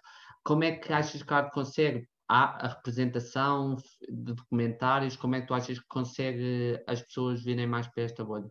Então. Eu acho que concordo totalmente com o que a Bianca estava a dizer sobre a arte ser um espaço que, que, muitas vezes, pelo facto de não estar tão definido, te permite também mais liberdade, tanto de interpretação como de envolvimento, e, e, e muitas vezes acaba por ser uma porta de entrada para depois um ativismo mais continuado. Então, eu quando a minha história pessoal com ativismo foi, eu na altura em que saí da, da empresa em que estava a trabalhar, que se chamava AMETS, que era a empresa na área de, de inovação, uh, eu sabia que queria fazer duas coisas. Sabia que queria trabalhar com o tema da crise climática e, tipo, no fundo, o que é que seja que eu estou a fazer tem que contribuir para, de alguma forma, travarmos a crise climática. E, por outro lado, havia algo que eu já há muito tempo estava desligado, que era o mundo das artes e que eu, da, das artes, da cultura, que eu não tinha ligação praticamente nenhuma. Foi uma coisa que eu tive até bastante até entrar na faculdade. Depois entrei em economia e virei um calhau. Então, depois, como fui calhau durante muito tempo, estava com vontade de voltar outra vez a ter mais contacto com isso. Resultado, quando eu entrei no Climáximo, também ao mesmo tempo pensei como é que vamos trabalhar com artivismo e acabei por criar na altura um coletivo com, com outras pessoas que se chamava Art for Change. No início chamava-se Two Degrees Artivism, depois passou para Art for Change. Claro que o meu lado calhau de ter os nomes em inglês continuou, Uh, mas entretanto, entretanto acabámos por eh, fechar o, o, Art for Change, neste momento já não existe enquanto coletivo, ainda tem as redes sociais, etc., mas já não, já não existe porque nós não temos capacidade. Mas foi um espaço, para mim, incrível de experimentação. E uma das coisas que, respondendo mais diretamente à pergunta, à tua pergunta, Pedro, foi a questão de o cinema. Nós fizemos no, em setembro de 2019, fizemos uma coisa que se chama Cineclima, que começou por ser uma produtora que ia lançar um filme cá em Portugal, que uh, falou com a greve climática estudantil e depois connosco, para nós apoiarmos no lançamento do filme, e nós pensámos, epá, estamos a ter tanto trabalho para lançar um filme, isto vai ser uma semana de mobilização global, se calhar nós criamos tipo um kit em que as pessoas podem também passar outros filmes. Vamos buscar as licenças dos filmes, falamos com os realizadores, etc. E, epá, e, e pomos isto disponível para a comunidade, com várias organizações, Resultado, nós numa semana tivemos uh, eh, 40 sessões de cinema com mais de 25 parceiros em 10 cidades do país, de norte a sul, foi incrível. Foi literalmente de Chaves até Vila Real de Santo António. E, e, eu acho que foi uma, foi uma experiência muito bonita, porque, por um lado, aquilo pegou tipo, rastilho por ali afora, de maneira que eu não fazia ideia que ia pegar, sei lá, para mim tinha ficado contente com 5 sessões de cinema numa semana inteira, estava fixe. E foram 40 e por outro lado foi mesmo, acho que também foi uma boa porta de entrada, porque, por exemplo, nos meios de comunicação social é muito mais fácil falar de cinema e depois falar de uma greve do que estares a falar de uma greve. Podemos falar depois sobre o papel da comunicação social em não passar as mensagens que deviam estar a ser passadas.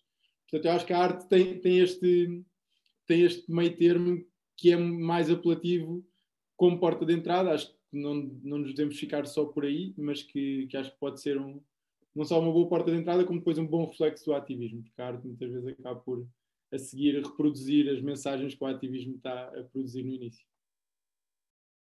Concordo plenamente com o que o Diogo disse e acho que lá está, em relação à, à primeira parte também que na pergunta de parecer que estamos a falar muito para a nossa bolha, acho que também, pronto, há aquela questão de, especialmente nós aqui, que estamos num país super privilegiado, uh, não estamos a sentir assim tanto os impactos da crise climática ainda. Então há muito aquela coisa de ser um problema para depois, ser um problema do futuro, ser um problema que não nos está a tocar agora, quando na verdade a crise climática já está aqui. Isto não é uma luta para amanhã, é uma luta não só de hoje, como já é uma luta de há muitas décadas atrás. Um, e nós costumamos dizer que a nossa casa está a arder, e a verdade é que as casas das pessoas nas zonas mais afetadas e na linha da frente da crise climática já estão a arder há imensas décadas. Uh, e acho que a arte também pode ser assim uma ferramenta para, para também mostrar isso, uh, especialmente através da arte visual, mas lá está, a arte muito facilmente capta a atenção de alguém que se calhar não ia querer ouvir um ativista falar, não ia querer ouvir um discurso meramente sobre ativismo ou sobre a questão científica das alterações climáticas, mas se vir alguma coisa da arte vai, vai ver e depois vai pensar mais. Portanto, também é como o Diogo estava a dizer, de arte ser assim esta, esta porta de entrada. Um, e lá está, e há tantos, tantos exemplos de como é que isto pode ser feito, desde da arte urbana e de termos assim pinturas né, de, pela cidade e esculturas e etc., até poesia, até filmes, música, e temos bastantes exemplos de música de intervenção portuguesa também, uh, e depois, se calhar, também tocando um pouco mais na parte do teatro, que também é que me é mais familiar agora, uh, a questão de um ator e um artista no geral ser então um contador de histórias, e acho que é muito que história queremos contar e de que forma é que a vamos contar, porque acho que muito do ativismo também é esta questão de como comunicar, porque todos somos pessoas diferentes, portanto, a forma de chegar a cada um de nós vai obviamente ser diferente e acho que também é parte de, do ativista e acho que é uma parte muito importante do ativismo perceber como chegar a cada tipo de pessoa diferente, como fazer cada pessoa sentir uh, estas coisas que os vão levar depois uh, a se calhar mudar a forma como veem a nossa sociedade e, e, querer agir cada vez mais. E acho que também é muito este papel de contar a história, de como é que a vamos contar um, e de suscitar estas emoções que depois vão, vão então levar uh, à ação. Uh, eu tenho aqui uma, uma citação que uma ativista, que é a Eve Ensler, uma vez disse, que é esta paixão tem todos os ingredientes do ativismo, mas é simultaneamente carregada com as poderosas criações da arte. No artivismo, onde todos os limites são empurrados, a imaginação é livre e uma nova linguagem emerge como um todo. Portanto, acho que passa muito por isto de uma forma nova de, de comunicar este problema que é, que é um problema da nossa geração e já de antigas gerações e que por este andar ainda vai continuar. E daí também a urgência, uh, não só de travar a crise climática, mas de saber comunicá-la e chamar cada vez mais gente, porque de facto nós precisamos de todas as pessoas. Eu queria saber quais é que são os principais impedimentos burocráticos, legais, por exemplo, para, para existir manifestações, para os ativistas, por exemplo, fazerem protestos, se existem muitos impedimentos ou acaba por ser uma coisa fácil? Não? Então, eu posso responder. Um, não há, em Portugal, felizmente, a lei é, é super tranquila em relação a isso, ou seja, nós, o direito de manifestação tu está tá na nossa tá na nossa lei consagrado nós basta tu anunciares nem sequer é preciso mais nada é mesmo só tu tens que anunciar e podes te manifestar. E do ponto de vista puramente legal não, não acho que haja grandes impedimentos e nós temos direito à liberdade de expressão e há não sei quantas outras coisas que estão consagradas de tal forma que os manifestantes estão muito protegidos nesse sentido. Já não estamos tão protegidos do ponto de vista depois do que pode, pode ou não ser a ação policial e qual é que é também o papel. Por exemplo, nós podemos dizer perfeitamente que, sei lá, queremos ir do Saldanha até ao, a, sei lá, ao Recio por um determinado percurso e depois dizerem-nos não, mas esse não pode ser o percurso. Há, há, coisas que são um bocadinho mais dar a volta, mas, mas no geral eu diria que, que os ativistas estão bastante seguros em Portugal. Comparar com, com a realidade mundial, de facto é, cá a coisa é tranquila. Um, se calhar posso completar um bocadinho. Sim, podes, porque tu também tiveste a experiência de estar lá fora, no, noutros países. Uh, sim, acho que lá está, é, é exatamente isto. Nós aqui uh, somos bastante privilegiados para poder fazer ativismo da forma que o fazemos e ter a facilidade de o fazer. Uh, eu, mesmo quando tive em manifestações noutros países, nunca, nunca tive nenhum tipo de problema. Também os países em que eu também já estive em, em greves e tudo mais foram Suíça, Alemanha, a Espanha, portanto também não havia grandes entraves, mas uh, pronto, mas também tenho exemplos práticos de pessoas que, que, tive a sorte de conhecer nestes mesmos eventos, noutros países, que, que não têm assim. Nós temos, por exemplo, o exemplo das Filipinas, que é dos países, não só é dos países mais afetados pela crise climática no mundo inteiro, como de momento é o segundo país mais perigoso uh, para, para ativistas climáticos, portanto tem a taxa de mortalidade, de, das taxas de mortalidade mais altas para ativistas climáticos. Uh, eu tenho um amigo que é o Arshak da Rússia, que conheci num desses eventos, até foi na, na COP25 em Madrid, que pouco depois de, de estar connosco a manifestar-se uh, em Madrid, foi preso por fazer uma manifestação que tinha três pessoas em Moscou. Portanto, nem tinham cânticos nem nada, estavam só com um cartaz durante 15 minutos uh, e passou uma semana na prisão de Moscou. Um, a Matilde Alvim também disse há pouco, mas ainda a semana passada, uma ativista do Fridays for Future da Índia, que é a Disha Ravi, também foi presa e já teve uma semana lá uh, na prisão e, e, está a aguardar na terça-feira para saber se vai ter fiança ou não, por coisas mínimas. O que ela fez foi tentar basicamente alertar sobre as manifestações que estão a haver pelos direitos dos, dos agricultores e contra as novas reformas agrícolas que vão mais uma vez beneficiar o lucro um, e prejudicar as pessoas. Uh, portanto, pronto, temos todos estes exemplos de, lá está, não só são países muito mais afetados por crise climática no momento, mas tem, em que não, dá, não há permissões para fazer este tipo de ativismo e em que o direito de protestar, de fazer estes protestos pacíficos e, e o direito à liberdade de expressão, uh, que são inegociáveis, não é? Uh, infelizmente estão ameaçados. É, obrigado. Assim, a próxima pergunta que eu queria perguntar é quais é que são as vertentes do ativismo quando, por exemplo, pensamos em fazer uma música ou uma peça de teatro, o que é que nós devemos pensar para podermos enquadrá-la na parte ambiental? Um, ok, se calhar posso começar.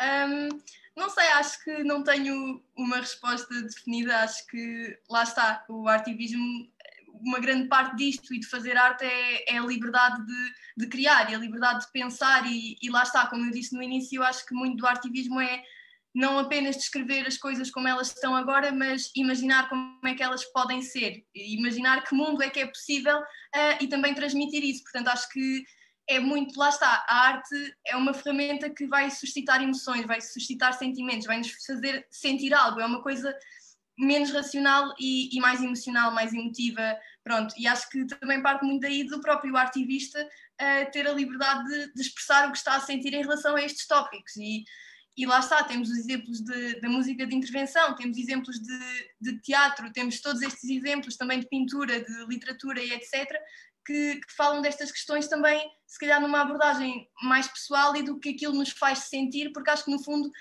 se nós expressarmos o que, o que sentimos em relação a isto e se formos também por uma abordagem de certa forma mais emocional por vezes, isso também vai suscitar emoções nas outras pessoas e não uma abordagem apenas técnica. Acho que ambas são importantes, tudo deve fazer parte da comunicação e lá está a arte é esta porta de entrada, mas acho que um dos, de umas grandes vantagens de, do artivismo é exatamente isso, é ser uma coisa que nos vai fazer sentir algo e, e não ser 100% racional. Portanto, podemos nem nos aperceber do que é que estamos a sentir, podemos nem nos aperceber do que é que estamos a ver ou a ler ou, ou etc. naquele momento, mas vai-nos ficar assim uma sementezinha que acho que o objetivo é depois a pessoa ir para casa e pensar, tipo, uau, wow, o que é que eu vi? E, e, ter de esperar ali um segundo e, e depois pensar sobre isso e, e refletir sobre isso. E, lá está. E depois é todo um caminho pessoal um, para entender mais sobre o assunto e agir. Sim, não tenho, não tenho mesmo grande coisa a acrescentar ao que a Bianca disse, concordo totalmente. Eu acho que só, a arte é tão vasta que também dar uma resposta de então, olha, está aqui o guia sobre como fazer, como fazer arte ou como fazer arte com ativismo, acho que não, pá, não, não ajuda. Tendo em conta isso, acho que existem, um, existem guias de coisas que não são necessariamente uh, dizer, olha, se queres fazer arte, tens, faz neste sentido, ou seja, não é tanto no sentido de limitar, mas é, por exemplo, técnicas de como é que nós, enquanto ativistas, podemos fazer algumas coisas do ponto de vista mais artístico, principalmente quando não temos competência artística de base. Por exemplo, há aqui um, estava há bocado a pegar aqui num livro que também que é incrível, que é o Beautiful Trouble, que é um livro que é um livro de um grupo dos Estados Unidos, mas que entretanto o que eles fizeram para criar este livro foi falar com tudo e mais alguma coisa de ativistas e artivistas e artistas que já estiveram envolvidos no ativismo para tentar trazer algumas técnicas que depois estão explicadas de uma forma muito básica num livro e que as pessoas podem pegar e fazer. Eu acho que este é dos melhores trabalhos que existe, existem outras coisas, eles entretanto evoluíram não só do livro para um site, há mesmo site também beautifultrouble.org que tem mais informação sobre isso, mas é isso, acho que não nos devemos de todo limitar a isso. Eu acho que aquilo é um bom ponto de partida e há muitas coisas que nós já fizemos que são bons pontos de partida, mas que não deve ser de todo só isso e, ainda bem que não é só isso, porque eu acho que a arte é exatamente isso de também expandir as fronteiras do que é que é possível ou não, do que é que eh, conta como ativismo ou não também, e tem um lado que, que é muito mais abstrato do que o ativismo, que acaba por ser muitas vezes mais concreto. Hum. Agora eu queria saber como é, qual é a vossa a relação com o ativismo digital, qual é o que é que vocês acham que os documentários, reportagens, fotografias, redes sociais, comunicação social podem mudar as coisas e, e alertar para o problema?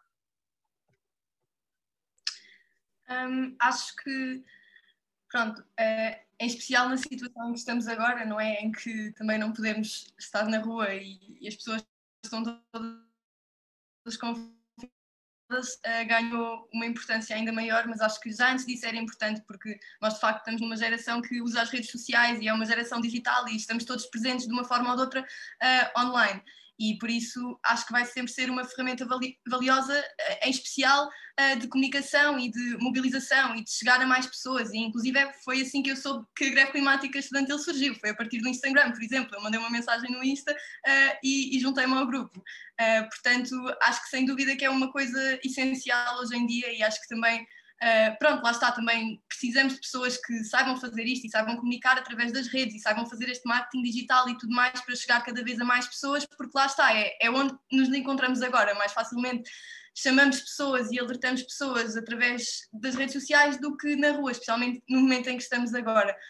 Um, portanto, acho que sem dúvida que é uma ferramenta valiosa que, que tem o seu lugar no ativismo uh, e lá está. E acho que tudo o que nos faça chegar a mais pessoas é de utilizar e é de usar para, para alertar cada vez mais e para consciencializar cada vez mais mas acho que também é uma ferramenta muito importante e é crucial que seja usada para depois também chamar as pessoas para as ruas. Portanto, também para chamar as pessoas para as mobilizações em massa, para, para as ações diretas, para tudo isto que nós fazemos, um, que tem de causar disrupção, não é? Porque no ponto em que nós estamos, nós temos menos de 10 anos para evitar o total colapso civilizacional um, e nós precisamos de todas as ferramentas possíveis para ter toda a gente junto connosco nesta luta que é uma luta por todas as pessoas, de todas as pessoas, e por isso precisamos de todas as pessoas. E acho que há uma enorme importância no, no, ativismo, digamos, digital neste momento e em usar as nossas redes, usar a nossa plataforma para falar mais sobre isto, para chamar pessoas para os nossos coletivos, para chamar pessoas para as nossas ações, para mostrar como é que nos podemos envolver, mas sem dúvida que isso deve vir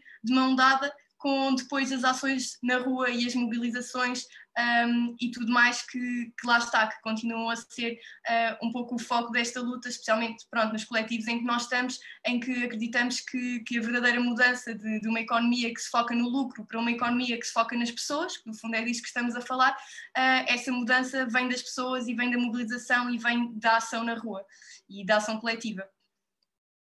Sim, eu acho que também contrapondo um pouco do que, do que a Bianca disse, eu concordo com, com tudo o que disseste, Bianca. Acho só que às vezes nós corremos o risco de também acabar por ficar num ativismo que é um ativismo só digital. E ao contrário do que, do que parece a percepção, ou pelo menos eu sou de uma geração que praticamente viu nascer o Facebook. Eu fui tipo o primeiro no meu grupo de amigos que teve Facebook, porque eu tinha, eu como fiz encontros internacionais e coisas do género, tinha amigos em, em Londres e em Liverpool e etc., que já tinham Facebook, enquanto isso não existia cá. Cá era o Wi-Fi, era toda uma outra cena. Um, e, e, basicamente, nós, quando entrámos no Facebook, aquilo de facto era uma coisa hiper mega democrática, em que era muito fácil tu chegares a pessoas que se calhar não tinhas conhecido de outra forma, com a certeza absoluta, com interesses completamente uh, diferentes dos teus. Neste momento, as redes sociais, como funcionam numa lógica de likes e de interesse, no fundo, tu vais ser exposto àquilo que à partida tu vais gostar, porque como já puseste like em não sei quantas contas parecidas ou em não sei quantos conteúdos parecidos ou o que seja, é mais fácil hoje em dia vocês conseguirem uh, cruzar-se, tipo, colidir com alguém que vive na Índia e tem a mesma opinião que vocês, do que alguém que vive na mesma terra que vocês, que se não tiverem amigos em comum e tenham a opinião totalmente contrária da vossa. Porque é assim que funciona a rede social. Na verdade, está-nos a fechar em bolhas em vez de nos abrir, que era o que acontecia no início das redes sociais. E eu acho que isto só vai uh, ser possível nós conseguirmos quebrar essas bolhas nas redes sociais se houver regulação sobre as redes sociais, porque do ponto de vista de como elas funcionam hoje em dia, a forma que dá mais dinheiro, tendo em conta que são entidades com fins lucrativos, é desta forma como funciona agora. Portanto, eu acho que nós temos que sim usar uh, o meio digital, mas como complemento. E por outro lado, mesmo em termos de confronto, é muito diferente vocês terem alguém a mandar-vos uma mensagem a dizer: Olha, eu acho que a tua opinião é uma merda, do que teres alguém com quem tens de ter esta conversa, que não tem nada a ver uma coisa com outra. E, portanto, um político recebe uma petição com mil assinaturas, 10 mil ou 100 mil é mais ou menos igual, é tipo é um e-mail que lhe vai chegar na caixa de correio. Aparecerem mil pessoas à porta do escritório não é a mesma coisa. E, e estamos a falar até de números que mil é pouco, comparando com uma petição que se calhar chega a 100 mil pessoas mas nós temos que ter essa presença nas ruas, porque do ponto de vista até de confronto, de, de peso político, nós temos mais peso político nas ruas do que no online. Portanto, deve ser um complemento, mas temos mesmo que ter a certeza que continuamos a estar nas ruas para, para garantir que temos o peso para eles terem receio, para eles fazerem mudança que é necessária, que é necessário fazer no tempo que nós temos. Sim, e agradecer também ao Diogo por ter complementado, que acho que Exatamente, acho que é também muito importante e também já era o que se tinha tocado também na primeira parte da sessão, disto de caímos na, na questão de ficar na bolha, mas lembrei-me de outro ponto sobre isto do ativismo digital que não tem propriamente a ver com, com onde estávamos focados agora, mas uh, que quando surgiu a pandemia e, portanto, tivemos de cancelar as coisas físicas e, e, passar para o digital, não é? Uma coisa que eu notei no Fridays for Future, sendo um, um movimento internacional, uh, foi que houve muita mais união a nível global, porque, pronto, infelizmente, não é? Dada a situação em que nos encontramos, tivemos de estar todos muito mais virados para, para as redes e online e digital e organizar assim mas uma coisa boa que isso trouxe foi exatamente essa, essa nova conexão que antes faltava um pouco, mas que nos permitiu assim, de uma forma mais forte, conectarmos com pessoas de todo o mundo, uh, como antes não tínhamos conseguido, e, e agora que vamos voltando às ruas aos poucos, uh, espero eu, não é? Um, permite-nos estar a organizar coisas a nível global com ativistas de todo o lado e mais algum, que lá está, que é importante estarmos assim unidos, mas que depois cada um pode levar para as ruas do seu país, mas que há esta nova união que, que foi esta situação uh, não desejada que, que acabou por trazer e nos permitir e, e ensinar como estarmos mais conectados mesmo estando tão longe. Eu outra pergunta que eu tinha era as políticas públicas ambientais acabam de ser por políticas a longo prazo, porque são medidas que o resultado não se vai ver hoje, daqui a alguns anos. Vocês não acham que isso acaba por ser o principal impedimento para não existirem tantas políticas ambientais? Acho que não. Acho que o principal impedimento é quem é que tem poder e como é que o está a usar. Uh, e isso mesmo que seja para o curto prazo era igual, quer dizer, vamos pegar no, na pandemia, podemos sair do, do tema ambiental. O que seria mais benéfico para todas as pessoas era, neste momento, por exemplo, uma vacina ser distribuição gratuita uh, e de compra gratuita, do ponto de vista de não haver propriedade intelectual sobre uh, a vacina, de tal forma que tu, neste momento, não estivesses dependente, por exemplo, de teres que encomendar a um único, ou dois, ou três laboratórios que seja, e estar dependente dos prazos deles. Podias simplesmente, todos os sítios onde é possível produzir a vacina, com a mesma receita, produziam a vacina, e era o que mais rapidamente resolvia a pandemia. Ora, porquê é que isto não está a acontecer? Porque, da forma como funciona a política hoje, esse não é o resultado que permite mais ganhos a quem está na política. Portanto, a razão de nós não termos políticas públicas no sentido não é uma questão de longo prazo, ou não é uma questão de timings, não é uma questão de falta de dinheiro, porque também esse argumento já vimos que é, é ridículo quando depois, assim que há uma pandemia, também afinal já há dinheiro para montes de coisas. Portanto, to, todos os argumentos que nos têm sido dados, ah, mas não é o tempo, mas não há dinheiro, mas se calhar as pessoas não se interessam assim tanto. Pá, vez após vez após vez, nós vamos comprovando que tudo aquilo que nos disseram é totalmente falso. E portanto, o que tem que estar por trás da inação tem que ser mesmo o facto de, neste momento, com as pessoas que estão no poder, o poder que têm, não terem interesse em utilizá-lo na direção que, vale a pena. Então, o que nós temos que fazer é ser ativistas é nós contrapormos esse poder para garantirmos que quem tem poder de decisão, seja num, num, governo, seja numa empresa, seja numa comunidade, numa junta de freguesia, no que for, que use esse poder para o bem-estar de todas as pessoas e até iria além disso, para o bem-estar não só das pessoas, mas de todos os seres vivos, que não é de todo aquilo que está acontecendo neste momento. A política não está alinhada com o bem-estar da, da comunidade e com o bem-estar dos ecossistemas.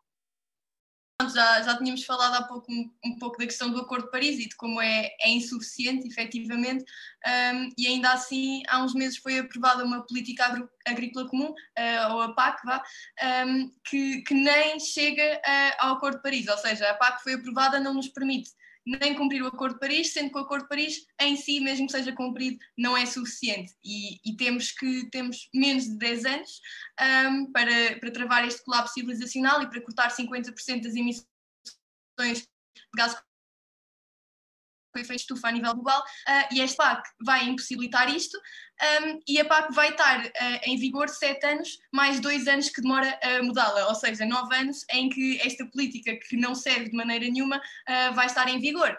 e depois também temos outras digamos, brincadeiras, truques contabilísticos vá, que, que a União Europeia nos dá, como por exemplo a questão de do corte nas emissões de gases até 2030, que já foi 55%, 60%, tudo isto não só é insuficiente, mesmo que fosse como eles nos tentam comunicar, mas também temos a questão de estes números serem baseados nos níveis de 1990 e desde 1990 até 2018 2018, devido a, a várias crises financeiras, uh, já diminuímos um bocado as nossas emissões, diminuíram em 23%. Portanto, estes números que eles nos dizem, este 55%, 60%, na verdade equivalem a 42%, respectivamente, e a 48% uh, de cortes. Portanto, nem o que eles tentam comunicar é suficiente, nem o que na realidade um, eles estão a tentar fazer é suficiente, muito menos isso.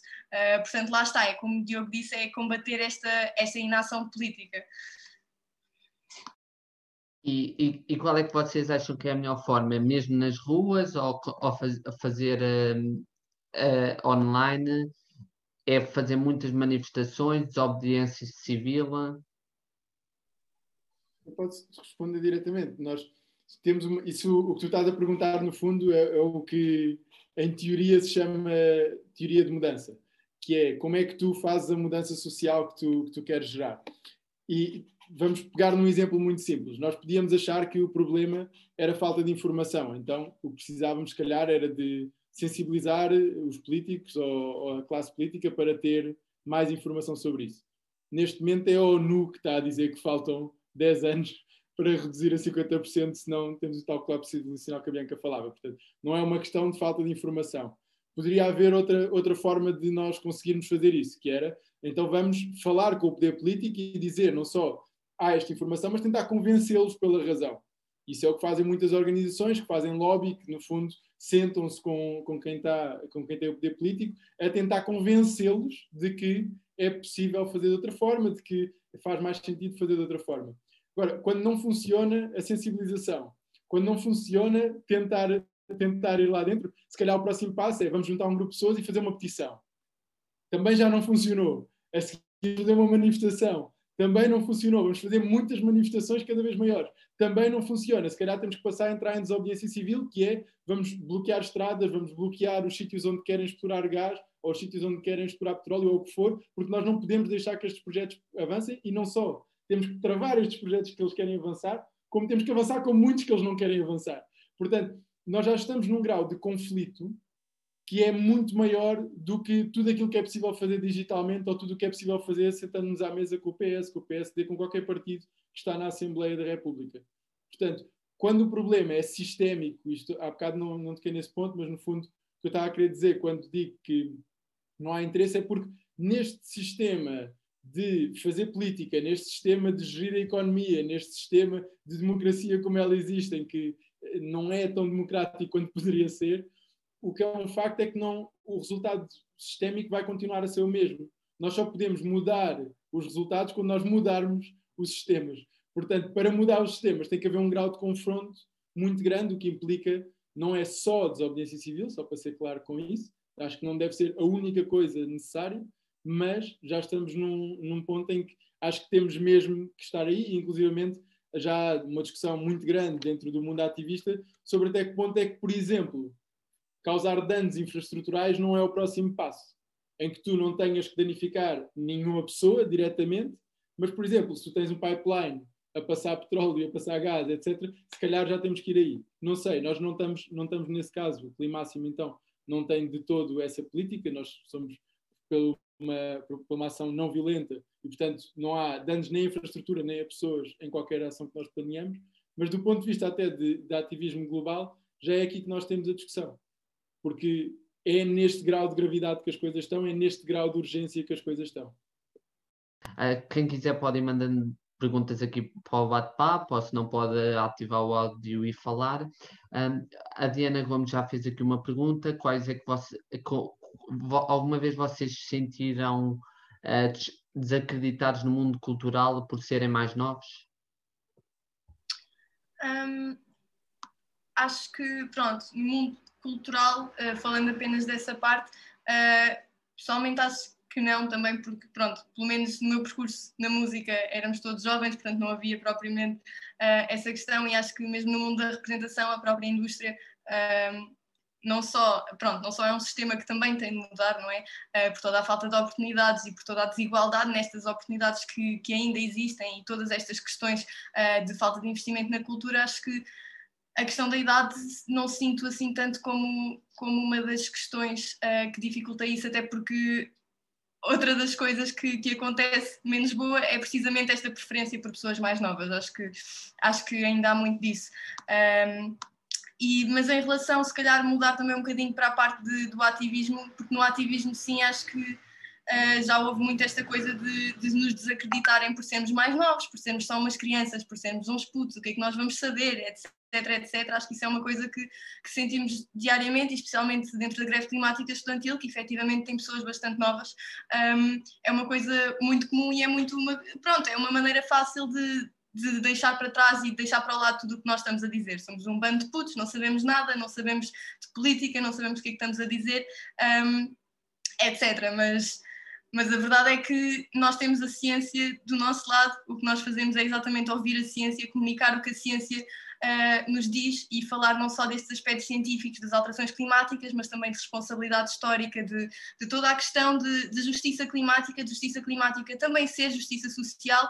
Isto não é uma coisa de agora, isto é uma coisa desde sempre, lá está. Uh, é uma luta de agora, do presente, do futuro, mas também já é do passado e é super urgente, e então lá está, há, há, claro que há esta coisa de, de sermos mais nós, porque não sabemos nada, mas é uma coisa que se combate ao mostrar que realmente nós temos fontes e que, e que esta ciência e esta noção de, de justiça está do nosso lado e, e, depois também há, claro, aquela típica abordagem que podemos ter de ok, mas somos nós as crianças que temos de estar a fazer isto, porque vocês não estão a fazer. Assim aqui a Diana Oliveira faz outra pergunta, qual é a melhor forma de motivar os adultos para que seja, para que não sejam tão desligados das questões ambientais nas redes, nas redes sociais, por exemplo? não sei se, se, Eu vou responder de uma forma que não sei se responde diretamente, mas é. Eu acho que seja adulto, seja quem for que não esteja ligado à, à questão climática, o que é importante é percebermos, pormos nos pés daquelas pessoas e percebermos qual é que é o, o trigger desta pessoa passar para a ação, no sentido de, se calhar para umas pessoas é a questão de, de injustiça, e, e, são pessoas que têm uma visão mais global e que pensam, não, mas não faz sentido haver uma injustiça tão estrutural, ou o que seja. Para outras pessoas é, não, mas tu, tu lembras de Pedrógão? Em Pedrógão morreram, no, no, ano, no mesmo ano de Pedrógão em que tivemos Pedrógão em Leiria, morreram 100 pessoas em Portugal.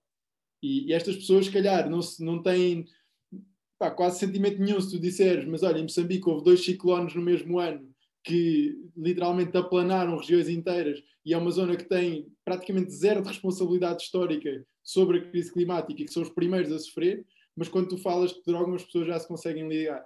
Ou quando falas de outras coisas, quando falas literalmente das nossas casas. Nós vimos neste inverno, as nossas casas não estão preparadas para um inverno minimamente frio. Ora, a crise climática é, é como nós pormos o, o clima em esteroides, é tipo, vai andar muito mais quente e muito mais frio. E vamos ter vagas de calor enormes e vamos ter vagas de frio enormes e vai estar um gelo do caraças em certas alturas do inverno e um calor enorme durante grandes períodos do verão. Ora, se isto, se nós ficamos assim, com casas literalmente a arder no verão quando ficam 45 graus, ou a gelar no inverno quando estão 0 graus, ah, imaginem se isto fosse a norma porque é essa a norma que já existe em muitos sítios do mundo e Portugal é considerado o que se chama um hotspot, que é o, a mudança global. Quando falamos do aumento de temperatura, em Portugal vai aumentar mais do que aquilo que é a média global. Portanto, nós temos o Alentejo, por exemplo, quase certeza absoluta, a meio do século já não vai ser arável. Não vais ter condições para fazer cultura no Alentejo, a não ser através de estufas e etc. Do ponto de vista natural, não vai ser possível. Aveiro vai ficar debaixo d'água se nós não construirmos diques. Eu vivo na costa da Caparica e isso é a realidade todos os anos, já há não sei quantos anos, em que anda literalmente a pôr-se dinheiro, a enterrar dinheiro na areia para nós podermos simplesmente continuar a ter praias no verão porque o mar continua a avançar. Esta é a realidade, é a realidade que nós já vivemos. No fundo, o ponto é o que é que faz com que as pessoas possam ligar, o que é que, já, o que, é que as pessoas já se preocupam e depois ligarmos a crise climática a algo com, a, com o qual elas já se preocupam, porque a crise climática afeta tudo. Portanto, há de certeza alguma coisa com que aquela pessoa já se preocupa que vai ser agravada pela crise climática. Um, sim, acho que um, um exercício até que, que, pelo menos na greve climática estudantil já fizemos, foi mesmo fazer toda, pronto, criar estas personagens fictícias, estas personagens tipo de, de várias pessoas da sociedade e, e, pensar, ok, se eu fosse esta pessoa, o que é que ia chegar até mim? Qual seria a questão que me pudessem colocar que me ia fazer querer fazer algo e realmente importar-me com isto. E acho que também é, é muito a questão de, de lá estar, de comunicar que a justiça climática e a justiça social não se trata apenas de, de cortar emissões de gases com efeito estufa, mas trata-se de, de, toda esta relação uh, com uma crise económica, com as desigualdades já existentes e o facto de a crise climática afetar desproporcionalmente uh, os grupos já marginalizados pela formação do nosso sistema. Acho que lá está, abordar isto tudo de uma forma de uma forma completa de que não estamos só a falar de clima, mas que isto, lá está, vai afetar todos os aspectos das nossas vidas e está relacionada com tantas outras crises uh, que estamos a enfrentar. Ok, obrigado. Também a, a, a, a Diana Gomes pergunta se as fotografias dos documentários podem ser mais importantes para a mobilização e como é que individualmente vocês fazem a ligação entre o ativismo e o ativismo no meio ambiente. Um, sim, acho que lá está, acho que especialmente perante a, a tal questão de, de, muita gente não reconhecer que isto é um problema de agora e que parecer que é distante, só acontece no outro lado do mundo, ou só vai acontecer daqui a 10, 20, 30 anos, que não é uma coisa agora, acho que lá está, que fotografia, documentários, qualquer tipo de, de aspecto visual, um, claro que vai que vai ser benéfico para, para realmente mostrar que isto já está a acontecer, não só relatos de histórias, por exemplo, há relatos de, de, pessoas, por exemplo, nas Filipinas, todos os dias acordam com o quarto inundado e têm de tirar a água por causa de todos os tufões que atingem dia após dia após dia. E acho que lá está, acho que uma imagem vale mais que mil palavras. Ouvimos isto muitas vezes, mas, mas neste caso é verdade. Acho que ver as coisas que já estão a acontecer. Um, causa, obviamente, uh, outro impacto. E acho que lá está, tem a ver com a questão do ativismo, de isto vai suscitar algo mais e vai ter um, um impacto diferente um, ehm, nas pessoas. Podemos ouvir falar disto e daquilo e serem coisas bastante abstratas na nossa cabeça, mas quando realmente estamos perante isto e estamos a ver o que se está a passar, acho que isso terá então outro, outro impacto um, ehm, imediato. Em relação a, a, individualmente, como é que fazemos esta ligação entre arte, ativismo e ambiente, um, ehm, lá está, acho que é muito, pronto, é, é a noção de ativismo, é, é usar estas ferramentas artísticas para, para fazer uh, ativismo, neste caso climático, mas não só. Uh, eu pessoalmente também sempre senti esta necessidade de, de, unir um bocado ciências com arte etc. Sinto que não consigo estar só num lado, preciso sempre de, das duas coisas. Posso ir para a física na faculdade, mas preciso ter também representação ao lado, porque acho que lá está, é, é não sei, sinto que é uma coisa que preciso que também completa um, aquilo que eu quero fazer, uh, também em relação ao ativismo, que é exatamente isto, é temos de falar dos factos e da questão científica e do, lá está, de uma abordagem mais racional do que, é que estamos aqui a falar, mas depois toda uma outra parte artística de chegar às pessoas e um lado mais emocional que, que lá está, a crise climática também nos vai afetar a nível emocional e também há toda esta noção de, de eco uh, é com a ansiedade, foi falada há pouco e acho que também foi agora colocada uma questão sobre isso. Um, e está, está tudo relacionado, e, e, lá está. E acho que o próprio facto de fazermos ativismo um, implica que isto nos faz sentir algo, que nós sentimos algo e sabemos as coisas e queremos agir de tal forma que isto nos afeta e que nós nos importamos. E, e lá está, e é por nos importarmos que estamos a fazer isto e que queremos juntar todas as pessoas e que reconhecemos que esta é uma luta que tem de ser feita agora, que é uma luta que, que já devia ter sido feita e que é mais urgente um, do que nunca. E acho que isto está tudo relacionado então com os aspectos artísticos e emocionais e etc. E, e, pronto, e a nível pessoal acho que, acho que passa muito por aí e também lá está, a partir da questão do teatro, de, desta noção de que história é que eu quero contar. Eu, no fundo, ao fazer ativismo, quero contar uma história, quero fazer com que as pessoas sintam algo, quero transmitir uma mensagem a alguém.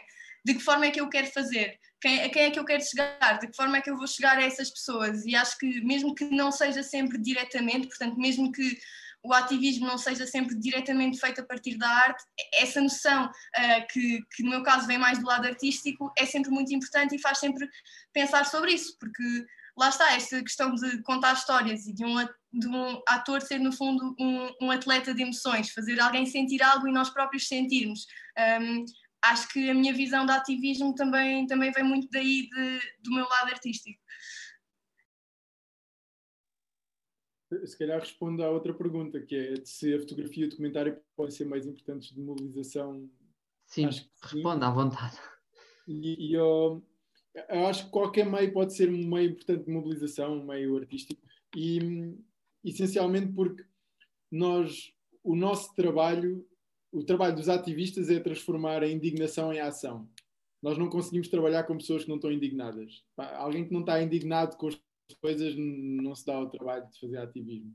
Se tu estiveres confortável, não vale a pena fazer, não vais ter força para fazer ativismo. E eu, nem, eu por exemplo, não, nem tento convencer as pessoas que são meus amigos ou com quem eu me dou mais, ou o que seja, aquelas que eu sinto que estão relativamente confortáveis, eu ainda estou só a trabalhar para que elas se indignem. Depois, quando elas estão indignadas, é que, é que vale a pena trabalharmos para que sejam ativistas. Portanto, eu acho que o, o papel de, de arte, da arte pode ser muito este de gerar indignação, de, de tu conseguires ir mais a fundo nos sentimentos das pessoas e de ligar, como a Bianca já disse várias vezes, ligar ao lado emocional, porque eu acho que a mensagem científica muito direta é verdade que mobiliza um certo tipo de pessoas, mas há muitas outras que não vai ser enquanto eu não sentir aquilo. E, por exemplo, se estás num teatro, tu naquele momento estás fechado naquela sala. Não podes usar telemóvel, não podes estar noutro sítio, mesmo que a tua mente vagueie, está ali, de alguma forma. E a peça está criada para tu continuares a estar ali durante o tempo em que aquilo está a acontecer. Ou quando vais a um museu, te predispões a isso. Vais numa perspectiva de, de, observar, numa perspectiva de entender, com uma disponibilidade diferente de um like que tu fazes numa rede social ou de uma notícia que tu vês num jornal, como vês não sei quantas outras. Portanto, eu acho que o papel da arte pode ser fundamental neste sentido de tocar nas feridas para as pessoas se indignarem e então aí os ativistas podem pegar nestas pessoas, trazê-las para a rua, trazê-las para a mobilização, fazer, fazer o trabalho a seguir que também é fundamental, que curiosamente depois também alimenta a própria arte. Portanto, a arte muitas vezes não é só esta parte inicial, é também depois um reflexo do que está a acontecer no ativismo, acabam por ser temas que são refletidos na arte como temas de mas será que isto faz sentido, não faz sentido? Interrogar, ter pensamento crítico sobre o que está a acontecer. E ligando a isto, eu acho que um, um, projeto, dos projetos que mais me orgulha foi sem dúvida o Camping Gás, que a Matilde falava há bocado no, no final da conversa dela, que foi um encontro incrível e que no Camping Gás eu estava mesmo a começar a cena artivista e tinha um contacto de um espanhol, que é, no espanhol não, de um americano que vive em Espanha, que é o Kevin, que, que faz parte de uma rede chamada Artivist Network, e ele, pá, ele disse mais ou menos como é que nós fazíamos uma banca de artivismo, para fazer cartazes, faixas, uh, outras coisas que tais. E nós montámos aquilo. Depois veio outro gajo de Barcelona que fazia umas coisas, mas muito individualmente, e nós tentámos que ele fosse o formador, porque nós não éramos formadores nenhum. Tipo, nós estávamos às ordens dele, mas ele depois também estava habituado a fazer coisas sozinho. E foi bem engraçado porque, de repente, andámos a, a grafitar, a fazer stencil em 200 fatos, fizemos faixas, fizemos bandeiras, fizemos um monte de coisas e também, inclusive no sítio onde nós fomos, porque aquilo foi na Bajoca, que era um sítio onde se queria explorar gás e felizmente por causa da luta local já terminou, já não existe intenção de fazer naquele sítio e nós, nós fomos para o terreno onde havia onde iam haver a exploração de gás, onde eles queriam explorar. E o que fizemos foi, para além de um ato simbólico, foi plantar árvores autóctones naquele sítio, que permitia que, se eles quisessem destruir iam ter que destruir vida que nós plantámos ali também. Mas, por outro lado, fizemos também uma peça colaborativa artivista, que depois vocês quiserem podem ir ainda ao Facebook do Camping Gás e ver no vídeo, etc., a, informação sobre isso. Mas que foi, foi isso, foi uma peça de arte colaborativa com uma rosa que nós deixá, com um cravo que nós deixámos, no, que deixámos plantado também no, no local e com fitas que tinham mensagens de todas as pessoas que tinham estado no Camping Gás e com pessoas do local que também não só é uma coisa que, do ponto de vista de emoção, te passa uma emoção diferente do que só vês de ativistas a ocuparem um sítio, mas também é muito simbólico, porque, outra vez, para entrarem ali a explorar gás, iam ter que destruir a vontade, a força, a voz, o trabalho e até as sementes de vida que os ativistas deixaram naquele sítio.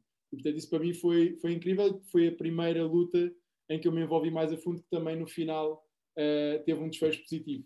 As outras hão de ter, ainda não tiveram. mas esta foi assim a, primeira que eu me envolvi do início até ao fim, mais ou menos, da mobilização. Bianca, se quiseres dizer qual é que é o teu projeto mais te orgulhas?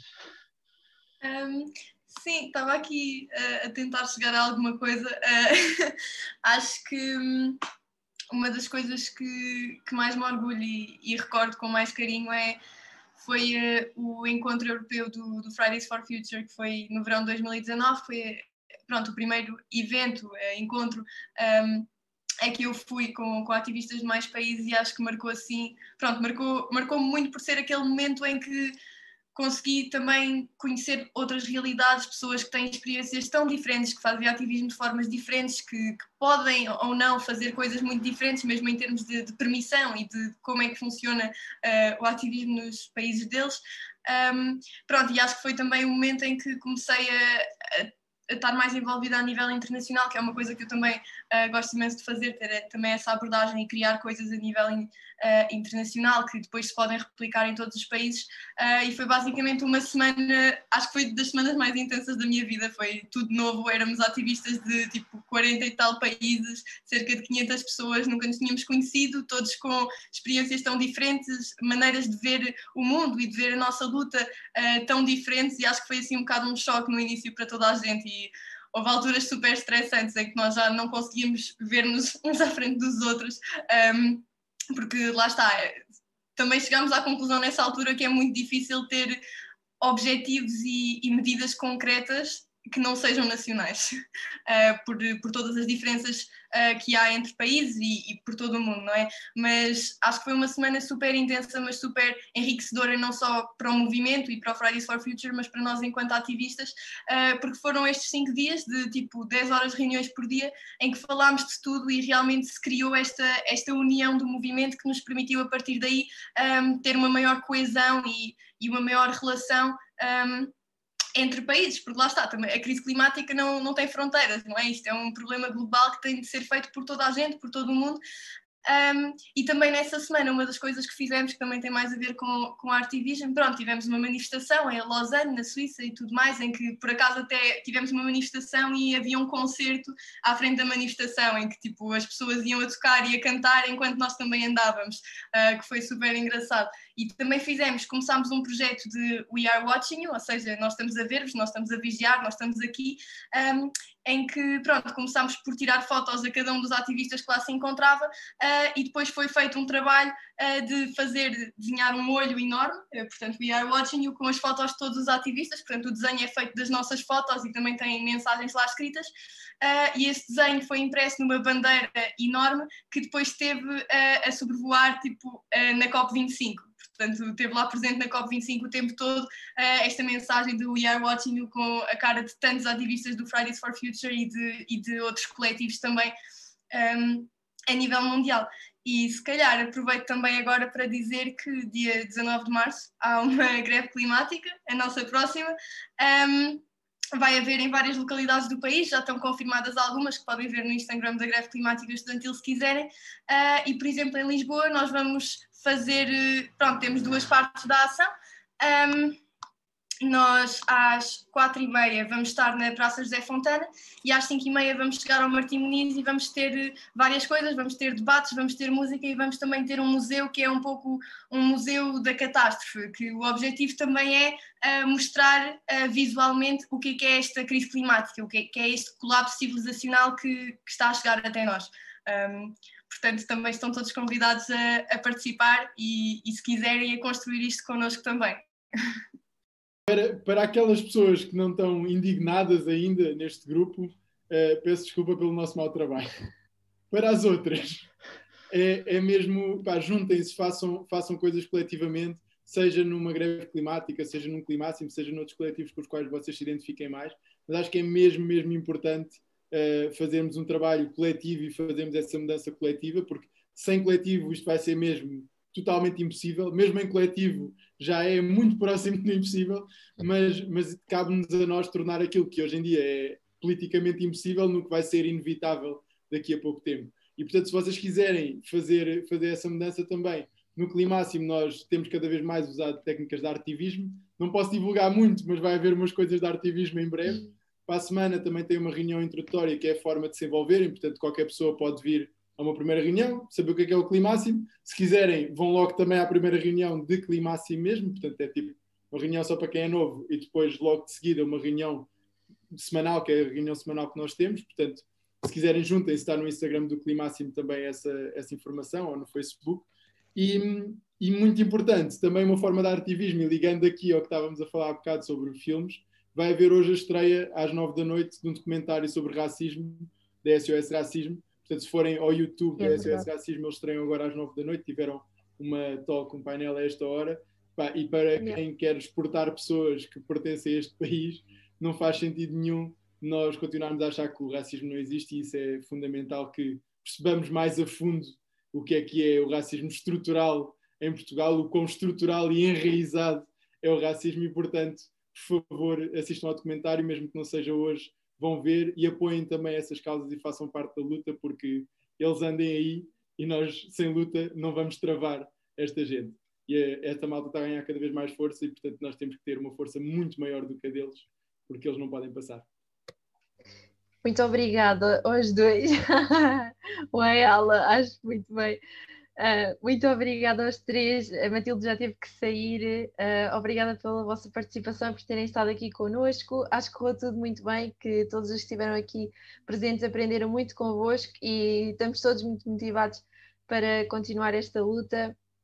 E pronto, ficam aqui as vossas redes sociais e quem se quiser juntar já sabem, como eles disseram também, Climáximo, Greve Climática Estudantil e outras. Nós também temos partilhado os vossos grupos nas nossas redes sociais e temos feito esse advocacy para o vosso trabalho. Vamos continuar a apoiar e uh, podem contar connosco e obrigada por terem estado aqui connosco. Obrigada. Obrigada. Obrigado, obrigado. Acompanhem-nos nas redes sociais.